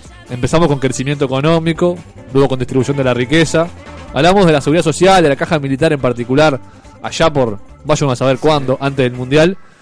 Y ahora que recién volvés de Rusia, que tenés a, a Putin en la sangre, nos vas a hablar un poco de la economía de Rusia. Sí. ¿Cómo funciona? Este, esto lo, lo teníamos preparado medio para antes, cuando la llama del mundial estaba totalmente encendida. Y bueno, hoy que se está apagando, vamos a meterla antes de que, se, ahora o nunca. antes de que Antes- se termine de apagar. Me encantó. Claro. me encantó. Este, eh, bueno, Rusia tiene algo así como muy particular que, este, por decirlo de alguna manera, intercaló este, los, los, los modos de producción este, de, de la historia. Este, si uno, por ejemplo, lee los, los, este, las palabras de, Marx y de, más escritores, como que el orden este, natural de, de la historia económica debiera ser, bueno, entre el capitalismo, antes del capitalismo el feudalismo y después del capitalismo un sistema comunista. Rusia tiene lo particular que es como que intercala eso y pasa del feudalismo al comunismo y del comunismo al capitalismo. Entonces eso lo hace como un país eh, este, muy eh, interesante de, estudiar y que a, lo largo de, su historia, digamos, este, ha tenido este, distintas modalidades de, de economía que, que son este, bien interesantes a lo largo del siglo XX y de lo que viene ocurriendo este, desde que asumió Putin hasta acá. ¿Cuándo se dan esos quiebres del feudalismo al comunismo y del comunismo al capitalismo? Bueno, el, la, del feudalismo al comunismo, o sea, cuando lo- los bolcheviques toman el, el Palacio de Invierno, que es en 1917. Bien, la Revolución Rusa. Ahí, ahí está. Este, hasta ahí, eh, en realidad, el, el zar, lo que sería el monarca, digamos, había dejado el lugar en febrero, que es lo que los rusos llaman la segunda revolución. La primera había sido en 1905 y eh, entre febrero y octubre asume un gobierno provisional que luego los bolcheviques este, eh, derrocan, digamos, o sea, lo sacan y ahí toman el poder este eh, a partir de 1917 y bueno y luego es todo el periodo Con Lenin a la cabeza. con Lenin a la cabeza este toman eh, bueno de ahí en 1917 hasta 1991 que es este caída de la Unión Soviética con cuando Gorbachev este o sea le dan el golpe de estado a Gorbachev y ahí se disuelve la Unión Soviética en eh, Rusia Ucrania etcétera los demás países que integraban la URSS Alf, que tiene una tendencia importante a la generalización, nos dijo que en Rusia todos los rusos odian a los bolcheviques porque mataron a los zares y que todos amaban a los zares y que son todos eh, ortodoxos, digamos, religiosos y, y que son todos los rusos así. Hizo un censo. ¿Cómo ¿Cuántos son los rusos? ¿Cómo estuve? ¿Estás opinando? ¿Vos qué, qué percepción Yo, tenés en ese sentido? lo- eh, yo me encontré con gente que opinaba lo contrario. Opinión. No, pero que, que son religiosos, son religiosos. Este, de hecho, una de las cosas que a nosotros en, en- en un paseo que hicimos nos contaron y que a, a mí me, me sorprendió que fue que durante la época soviética no se prohibió la religión. Si bien, o sea, los bolcheviques estaban en contra de la iglesia y de todo el lujo y demás de la iglesia y, y parte de esa riqueza de la iglesia fue expropiada y repartida en, en distintas cosas, eh, la religión no era prohibida, digamos, este, que, que bueno, que es como una idea de... Sí, sí, un preconcepto que hay. Claro, un preconcepto que uno podía tener, este, y, y es verdad que sí, que son este, son súper religiosos. 75 años de comunismo, ¿eh? ¿Y en qué terminó? Sí, creyendo en la ortodoxia. No, entonces ahí podemos decir que, o sea, ellos creían en pasar de, eh, del feudalismo y llegar al comunismo recién cuando se cayera una especie de capitalismo, pero se saltearon un paso. Sí, ahí eh, en realidad está súper interesante eso porque de hecho es una de las discusiones que hay entre los propios los bolcheviques y mencheviques, entre Lenin, Martov, o sea, las, las figuras de ahí de esa época, que, este, o sea, las, ideas de Marx eran que los países más capitalistas eran los que estaban mejor preparados para dar el salto al comunismo. Y, eh, Rusia no era un país capitalista a principios del siglo XX. Y entonces, o sea, cuando asume el gobierno provisional, este, una de las discusiones que tienen los bolcheviques es si conviene derrocarlo o no, o en qué momento conviene, porque eh, justamente eh, los marxistas creían que se tenía que asentar el capitalismo, que tenía que haber una gran industrialización, que tenía que desarrollarse la clase obrera y demás. Todo esto Rusia no lo tenía porque tenía más que nada una producción agrícola atrasada y un montón de campesinos. O sea, había más campesinos que obreros de las industrias, digamos. Ahí eh, lo que hace Lenin es agarrarse de una de las ideas este, que supuestamente dijo Marx, yo no eh, lo leí No está ahora. en- chequeado. no está chequeado, lo leí ahora en un libro que estoy leyendo de Mira Milosevic, pero supuestamente dijo como que la única forma de que el- la revolución sobreviviera en Rusia es que se extendiera al resto de Europa. Anda a chequearlo a la concha de tu madre. Ahí está. Y ahí es una de las ideas que, que, bueno, que tienen los primeros bolcheviques, Lenin, Trotsky, de eh, hacer la revolución en ese momento y tratar de expandirla sobre todo a Alemania y a partir de Alemania hacia el resto de Europa. Eso no se logra y luego con la muerte de Lenin y con la expulsión de Trotsky y demás asume Stalin y Stalin hace todo lo contrario que es nos cagamos en Europa, nos cerramos nosotros y tal y, bueno, mantenemos el sistema nosotros. Te iba a preguntar eso, la relación un poco de, de Rusia con Europa, ¿no? Está- eh, no están dentro de la comunidad económica. No, ahora no. No de hecho, en, en la actualidad, este, Rusia, eh, de- después, digamos, que asume Putin en el 2000, eh, cuenta, digamos, con una especie de, por decirlo de suerte, de los boom de los commodities, que es bastante parecido a lo que ocurrió con América Latina. Este, la gran demanda de China, la gran demanda de India favorece, digamos, eh, Rusia ahora es, un país exportador básicamente de materia prima, eso este, favorece, eh, los altos precios de los commodities favorece a Rusia y bueno, eh, o sea, básicamente se está manteniendo en base a servicios, el 60% del, del producto es explicado por servicios y más o menos el 35% de la industria y el 4% la parte agrícola. Por lo tanto, o sea, los últimos 10 años más o menos, 10, 15 años, ha tenido una especie de similar a lo con, con otras dimensiones, ¿no? Pero la explicación podría ser el, el boom de los commodities le ha permitido a Rusia acomodarse luego de este el, el, digamos luego de la reestructura económica, o sea, cuando cae la Unión Soviética, Rusia pasa unos 10 años más o menos entre el 91 y el 2000 en un periodo de este bueno, de eso de transición muy rara entre comunismo y capitalismo en donde las empresas este, del, que eran propiedad del Estado se privatizan, pero ¿quiénes eran el Estado? Bueno, los altos miembros del Partido Comunista, entonces se genera una corrupción muy grande. Este, y, y lo que nos contaban también ahora, que yo no sabía eso, Moscú es la ciudad donde hay más ricos del mundo, justamente por eso, porque venden las empresas del Estado, pero la plata se la queda una familia o Claro. un integrante que era el general del general del general, una cosa así.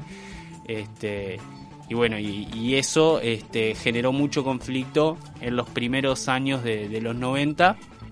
Rusia tiene una crisis financiera en el 98 que este, le va a sonar, digamos, conocida. Uno de los principales socios ahí en esos años de Rusia era Brasil.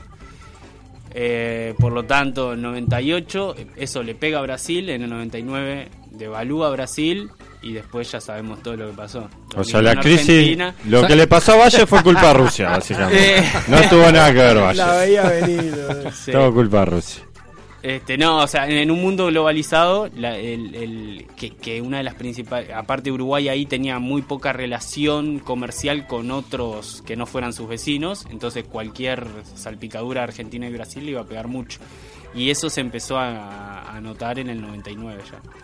Y después Putin, que está hace bastantes años ya, Sí. le, le dio una impronta distinta o propia a la economía, más o menos siguió por, el- por los carriles que venía. No, eh, le dio, o sea, sí, le dio una impronta distinta en el sentido de que logró ordenar la cosa, digamos. Este, ya agarró un capitalismo más, eh, poco más asentado, 10 años, digamos, entre el 91 y el 2000 que asume él.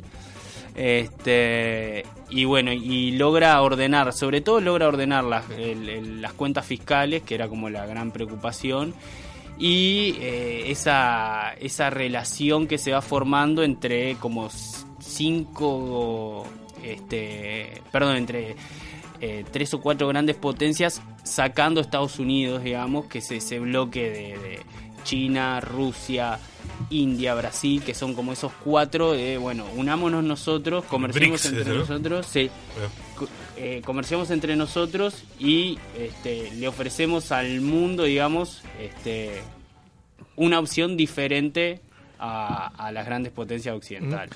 Se dice que China va camino a ser, o ya es, una de las grandes potencias comerciales, económicas del mundo. Y Rusia, de tamaño no le falta. Rusia lo, lo fue en su momento en industria pesada y en industria espacial con la, con la era soviética. Este, bueno, luego, o sea, se desmorona todos los 90 y ahora este, yo creo que una de las cosas eh, conversando ahí más o menos con los poquitos que hablaban inglés, yo pregunté un poco de cómo veían a Putin y el, el orgullo que tienen es como, bueno, nos vuelve a poner en la conversación, de, ¿no? Similar a lo que nosotros tenemos con el maestro Tavares. Mirá. Nos vuelve a poner en la conversación. El proceso Putin. Estaba viendo algunos indicadores económicos. Veo, por ejemplo, un desempleo un 4%, 4 Sí. con poco por ciento. Hay, hay algunos indicadores de primer mundo, ¿no? Sí, sí, sí, sí. De hecho, eh, eh, es el, el, por ejemplo, en deuda externa es de los países que menos deuda externa con relación al Producto Interno tiene. Hecho. Eso es un 16%. Este, y después sí, en, eh, por eso eh, una de las grandes, de los grandes méritos es que, bueno, Putin logró reducir el desempleo, logró reducir el déficit fiscal y pone a Rusia, digamos, con, con de nuevo, con una producción también en industria pesada y también sobre todo en servicios, este, ahí a- como peleándole, o sea, son ahora Estados Unidos, China y Rusia como otra, como otra potencia más. Bien. Bien, cuando vas a. eh, Una pregunta también que podría intervenir, Alf. Pisás Moscú, ¿con qué ciudad te encontrás? ¿Una ciudad primermundista? ¿Una medio pelo, mitad de tabla? ¿Qué, qué impresión te da la primera? A mí me da primer mundista. Yo, yo iba a hacer otra parecida que es más demagógica todavía. Más allá de Moscú, capaz que en las ciudades chicas, entre comillas, Sochi, Nizhny, etcétera. Rostov, ese me Rostov encanta. del Don, Rostov Samara. del Don me encanta. ¿Ves gente durmiendo en la calle? ¿Ves pobres pidiendo en los semáforos? ¿Sabes que eh, lo comentamos ahí? Eh, yo no vi. Yo no Yo vi, no tampoco. sé. Vimos en nuestro hostel, había un indigente, pero bueno, tenía para pagarse el mismo hostel que teníamos nosotros. Así que- ¿Quién era el indigente ahí, no? Claro, Sí. es- y nosotros. El meme de Spider-Man. O sea, nosotros probablemente tendríamos peores, peores olores que el, que el señor. Claro. Sobre Claro, todo pero lo, te te- locomotora Lace. Te encontrás con una con ciudades primermundistas, digamos. Sí, sí, yo creo, Avanzada. sí, sí, sí. Eh, y sobre todo también como eh, más allá del, del primer mundista eh, con- de consumismo, de grandes este, lujos y demás, eh, primer mundista también en el, en el orden, en el desarrollo, en el Limpieza, en la ¿no? limpieza, sí, este, en, en, por ejemplo el transporte, este, yo siempre que viajo a otro lado me sorprende como los, los metros pasan cada un minuto, no puedo, no, no puedo entender eso. Y pasan. Y Claro. pasan. Y el 145 te demora 25 minutos. Y ¿Cuántos hay, no? ¿Cuántos hay ahí abajo? Porque pasa Claro, uno por es- minuto. es impresionante. Y en el sí, metro sí. de Moscú que te iban pasando del partido. Cuando Claro, subíamos también. durante algún partido, íbamos, no sé, Inglaterra ahí los goles que hay contra Panamá. Acá nos escribe Martín al Twitter, Twitter, arroba tampoco radio. genio Luigi. Rusia es el lugar donde menos se imaginó Marx que se daría la revolución. Claro. Posta. Sí, sí, eh, eh, que es por eso. Eh, o sea, hay, hay in- esto tampoco está chequeado, yo no lo leí de palabras, de, de escrituras de Marx, pero también dice eso, como que es, eh, es, de, los me- es de los países que menos se imaginaba este, que la revolución podía llegar a darse.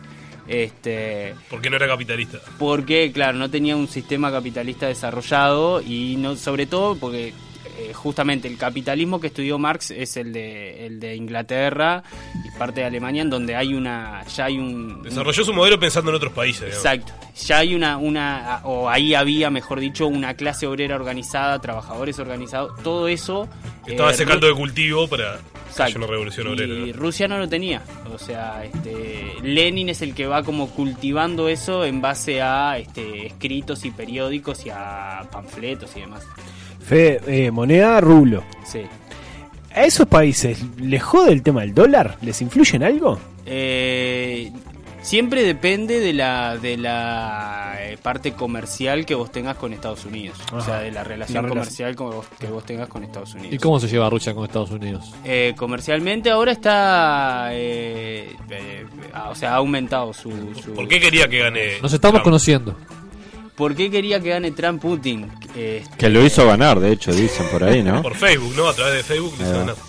Creo que porque su rival era Hillary Clinton y Con la familia Clinton no tuvo buenas experiencias. no, este, creo que más que nada por eso.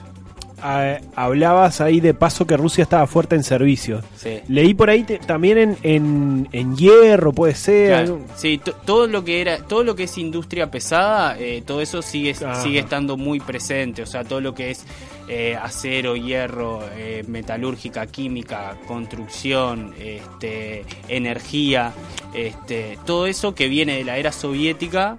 Eh, sí, eh, lo- digamos, lo hereda Putin. Una buena decirlo, herencia. Pero claro, todo eso se desarrolla, sobre todo en los primeros años de, de- con Lenin, o sea, uno de los proyectos de Lenin era la electrificación total de Rusia este, en materia energética. Eso, o sea, se lleva adelante eh, con los planes quinquenales y de- después con Stalin y sobre todo en la época de la guerra, este, todo el desarrollo de la industria pesada es, este, es algo que, que, bueno que se desarrolla muchísimo. Y ahora con todo esto que nos estás contando de, bueno, industrialización, electrificación, etcétera, etcétera.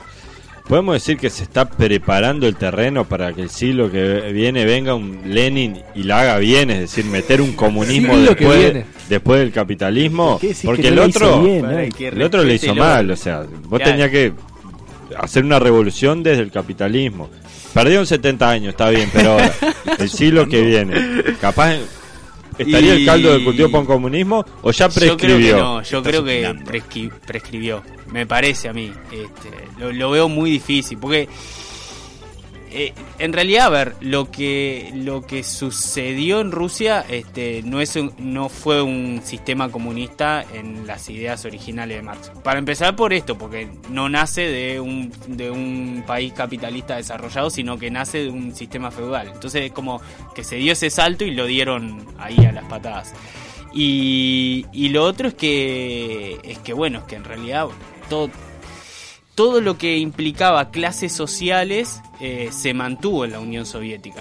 Y se supone, o sea, una de las cosas, este, se supone, digamos, teóricas del comunismo que escribía Marx, es que era una sociedad sin este, diferencia de clases. O sea, en- supuestamente en el comunismo no iba a existir ni clase dominante ni clase dominada.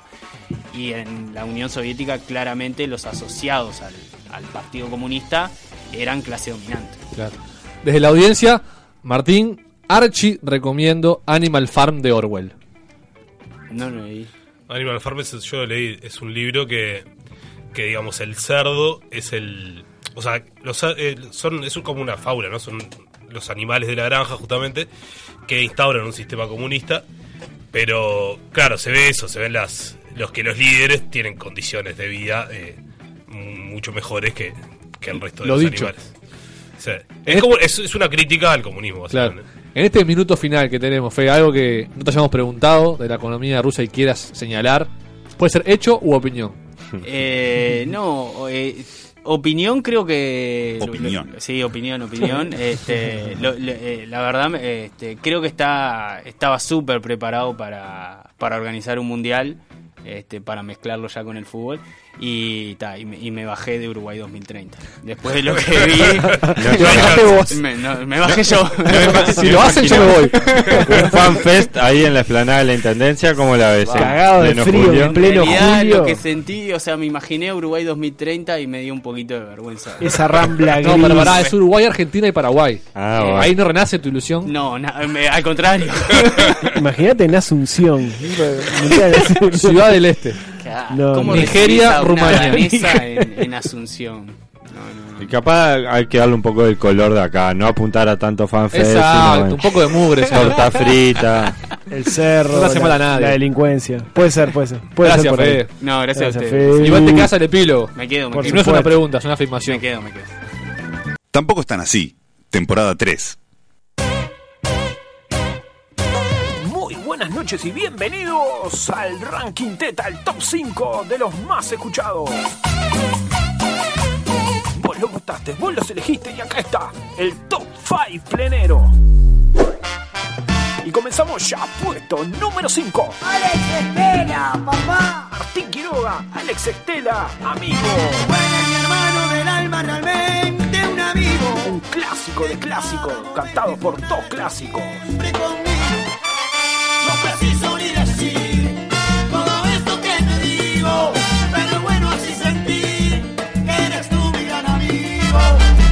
Seguimos con el puesto número 4. Acosta. Junto con Valeria Gau hacen Ilegales. Quiero tu cosita. Si me llamas siempre voy, voy.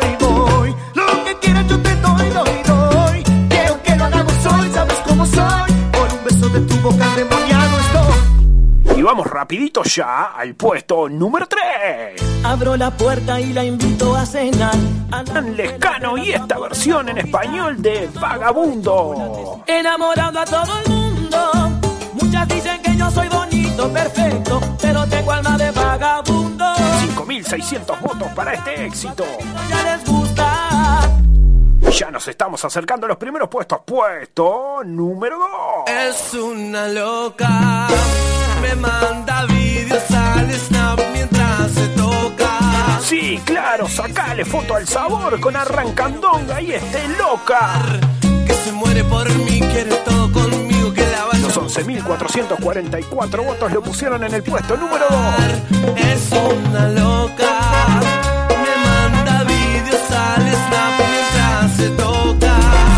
El puesto número 1, con 12.214 votos, ustedes lo pusieron No me gusta herir a quien. No me como el éxito más votado esta semana. Ella es romántica, ella es dulce, ella es de Colonia y ella tiene 16 años. Se llama Luana, la princesita de la plena. Y esta gran versión de la canción de Abel Pinto, 11 Bin. Así como si no doliera, así como si no estuviera ahogando mis palabras puras con las manos duras que arañan la arena. Muchas gracias a todos por votar y por participar. Y si quieren que su éxito esté en el top 5 del Teta, pueden votar en nuestras redes sociales, en el Instagram, arroba tampoco radio y en Twitter, arroba tampoco radio.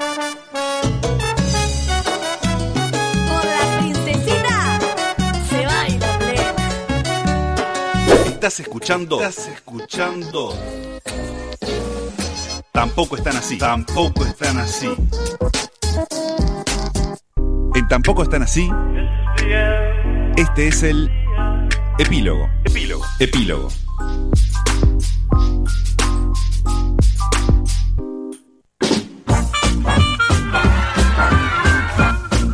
Qué lindo el Ya top me 10. ca- ya me calenté El top la- 10 no, el top 5 de plenas, ¿eh? El top 5, sí. Muy sí, lindo, Sí, muy sí. lindo, muy Eh, lindo. Vamos a hacer con otros géneros también. Trivia. Trivia. William, ¿estás preparado? Por supuesto. Alfonso. No. Fede Araya. Sí, sí. Ignacio Carlomagnus. Brasilito. Y de Taquito. No. Apa, ¿qué, qué- eso fue fue eso? algo? Bueno, se cayó internet, no estamos en nada. Está. ¿Hay teléfono? ¿Hay teléfono? No, pará. Son las 11. Hola. ¿Empieza como no? Hola. Hola. Se escucha. Buenas Ah. noches. Corta esto, Se corta escucha un esto. suspiro. Buenas noches. Desde Lituania me dicen que es la llamada.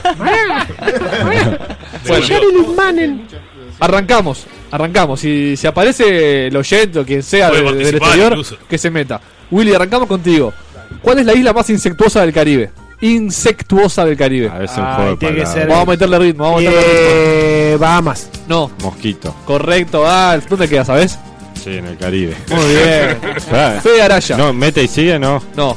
¿Qué actriz y esposa de Paul Newman aparece en la película Rachel Rachel?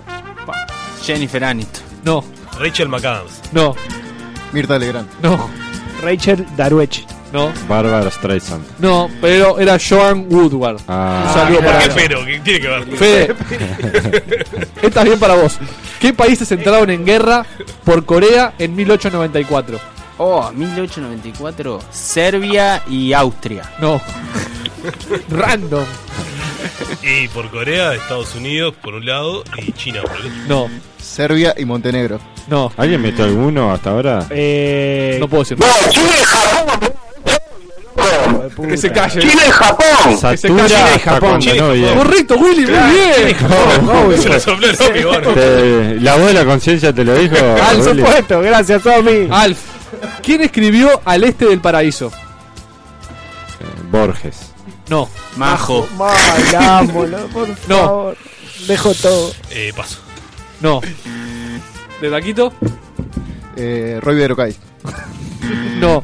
Eh, Fernanda Cabrera. No. ¿Cómo? Steinbeck, John Steinbeck, loco, ¿qué están haciendo? John Steinbeck. Muy bien. John Esa, Steinbeck. esa voz es de... ¿Quién- ¿Para quién va la tarjeta? No, Desde no que- Es para entendí. Sebastián, boludo. Sebastián, Sebastián. Sebastián, Sebastián, ¿estás ahí? Sí, está acá, ponelo entre Willy y yo. No, 2 a 0. No, Sí, no, la te de la, Seba, la la mía de sacó Seba. Willy. Está Eh, Sebastián 2 a ahí. 0. 2 a 0, 2 a Estoy 0. perdiendo en trivia con un espíritu, me quiero 2 a matar. 0. Sebastián Dale, Pereira. Pero respa- respetá tu orden por lo menos, pues si respondes todas las preguntas, obvio que vas a ganar. Ahora me toca a 2 a mí. 0. Dale, Alf. ¿Cuántas mamas tiene una vaca? Cuatro. Correcto. Muy bien. ¿Cómo sabés de mamas de vacas, Alfe? ¿Cómo sabe mamá? Lo que es ser canario, ¿eh? Federico Araya. ¿Qué, No te daban las manos, eh, goloso, qué goloso. qué boxeador calvo derrotó a Monzón en pelea histórica? Ah, eh, Foreman. No, Calvin Klein. de taquito. Ali. No, Eh, Tyson. no. Te, ¿Seba? to- te toca, Seba. ¿Me toca a mí? Sí. ¿Qué boxeador derrotó a Monzón? Sos un Eh, tarado. eh, el, eh, el Tom el Reino, el Tom el Reino. Mirá, eh, para vos era Benny Brisco. Me tocaba a mí, pero bueno, dale. De, léeme la otra igual. ¿La sabías? Sí, obvio. Eh, a ver, Alf. es el de la ¿Qué película. boxeador calvo derrotó a Monzón en pelea histórica? No, Denny no. Brisco. Correcto. Tiene tres, Alf. Benny Brisco, ¿cómo es? Eh, Benny Brisco. Fede, ¿cuál es la ciudad más resistente de Brasil? Ay, ay, ay, ay, esta ay. la sé. Ah, yo la sé, yo la sé. Resistente. Ay, ay. Yo No. la sé, yo la sé. Zoom. Esta la sé. No, Deta. Ahora ya estuvo ahí. Vaya. No. Fortaleza. Muy Muy bien, bien. William. Chupen que yo No, pago. Te Ah, quedaste sin nada, Eddie. Ahora arranco contigo. Dale. ¿Y ahora quién podrá salvarme? Se, se- se escucha como el ojete, ¿eh? Hay que decirlo. No, incorrecto. Alf. Y no es con ¿Y la ahora quién podrá salvarme? El chapulí colorado. Muy bien. Lleve. No es contra Cuatro. Cuba ni nada. Fede Araya, te toca a ti. ¿En qué país fue secuestrado el presidente Siles Suazo en julio de Ay, 1984? Con ese apellido. Facilitas. Me México. tocan, ¿eh? No, Ya sé. Nicaragua. no, Ya sé. Ya sé cuál China. es. no, Ya sé. Venezuela. no. ¿Cedo yo? Eddie, Me toca a mí el, el Chupete chupete, el chupete suazo y en Honduras. no. Ay, yo iba a decir Honduras. Entonces, ¿cuál vas a decir vos, Alf? No, El Salvador. No, era Bolivia. Ay, qué poquito queda, qué poquito queda. Fede ¿Está Araya. chequeado? Fede Araya. ¿Qué premio está chequeado, sí? Obtuvo en 1930. ¿Qué premio obtuvo en 1930 el pintor uruguayo Pedro Figari? Eh, la bota de oro. El billete de 5 pesos. Eh, premio Nobel. Pulitzer. El, el Uniris. Y revelación. Claro. Eddie, Eh, el, el, el billete, el premio Pedro Figari. Alf, Ninguno. el gran premio de pintura del Salón Centenario. Ah. Qué lindo. Ah, Últimas claro. dos, últimas Yo pensé dos, que había sido el 33. Tenés que. Federico, no sé. ¿querés salir del pozo? Vamos. ¿Cuál es el hueso más largo del cuerpo humano? Ah. Tibia. No tiene hueso. La tibia. Incorrecto. Fémur. Muy bien, Carlos Mano, Seba Satura hasta por teléfono, vos increíble. ¿Qué Deta, sabemos de la piel? Es el órgano más grande del cuerpo. no, no, Qué no. voz Deta, angelical. Deta.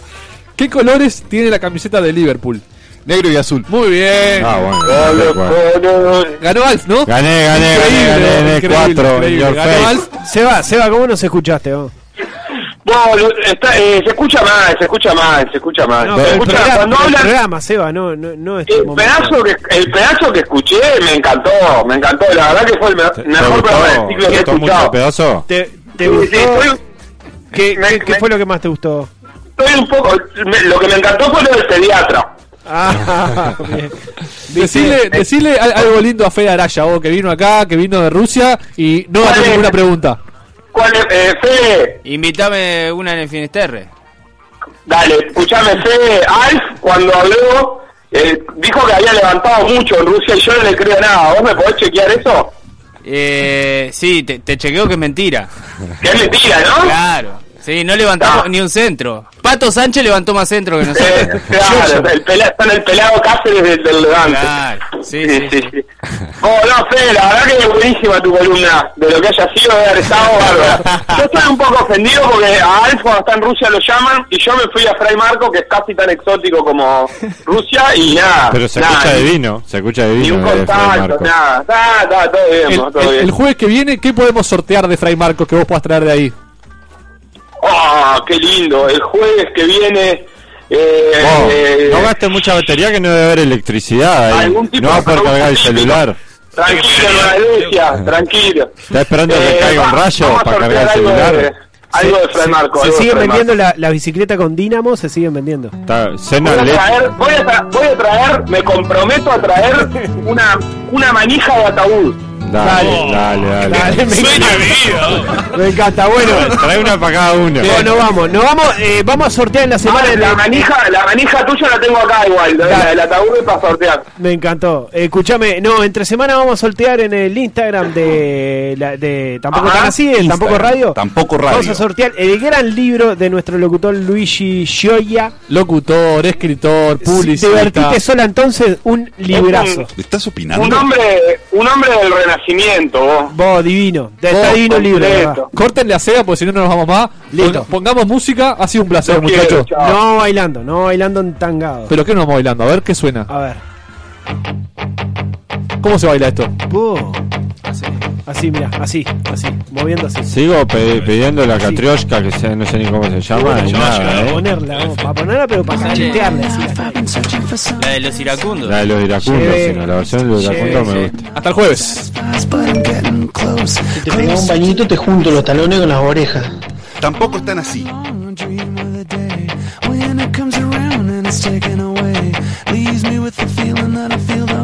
Feel it come to life when I see your ghost.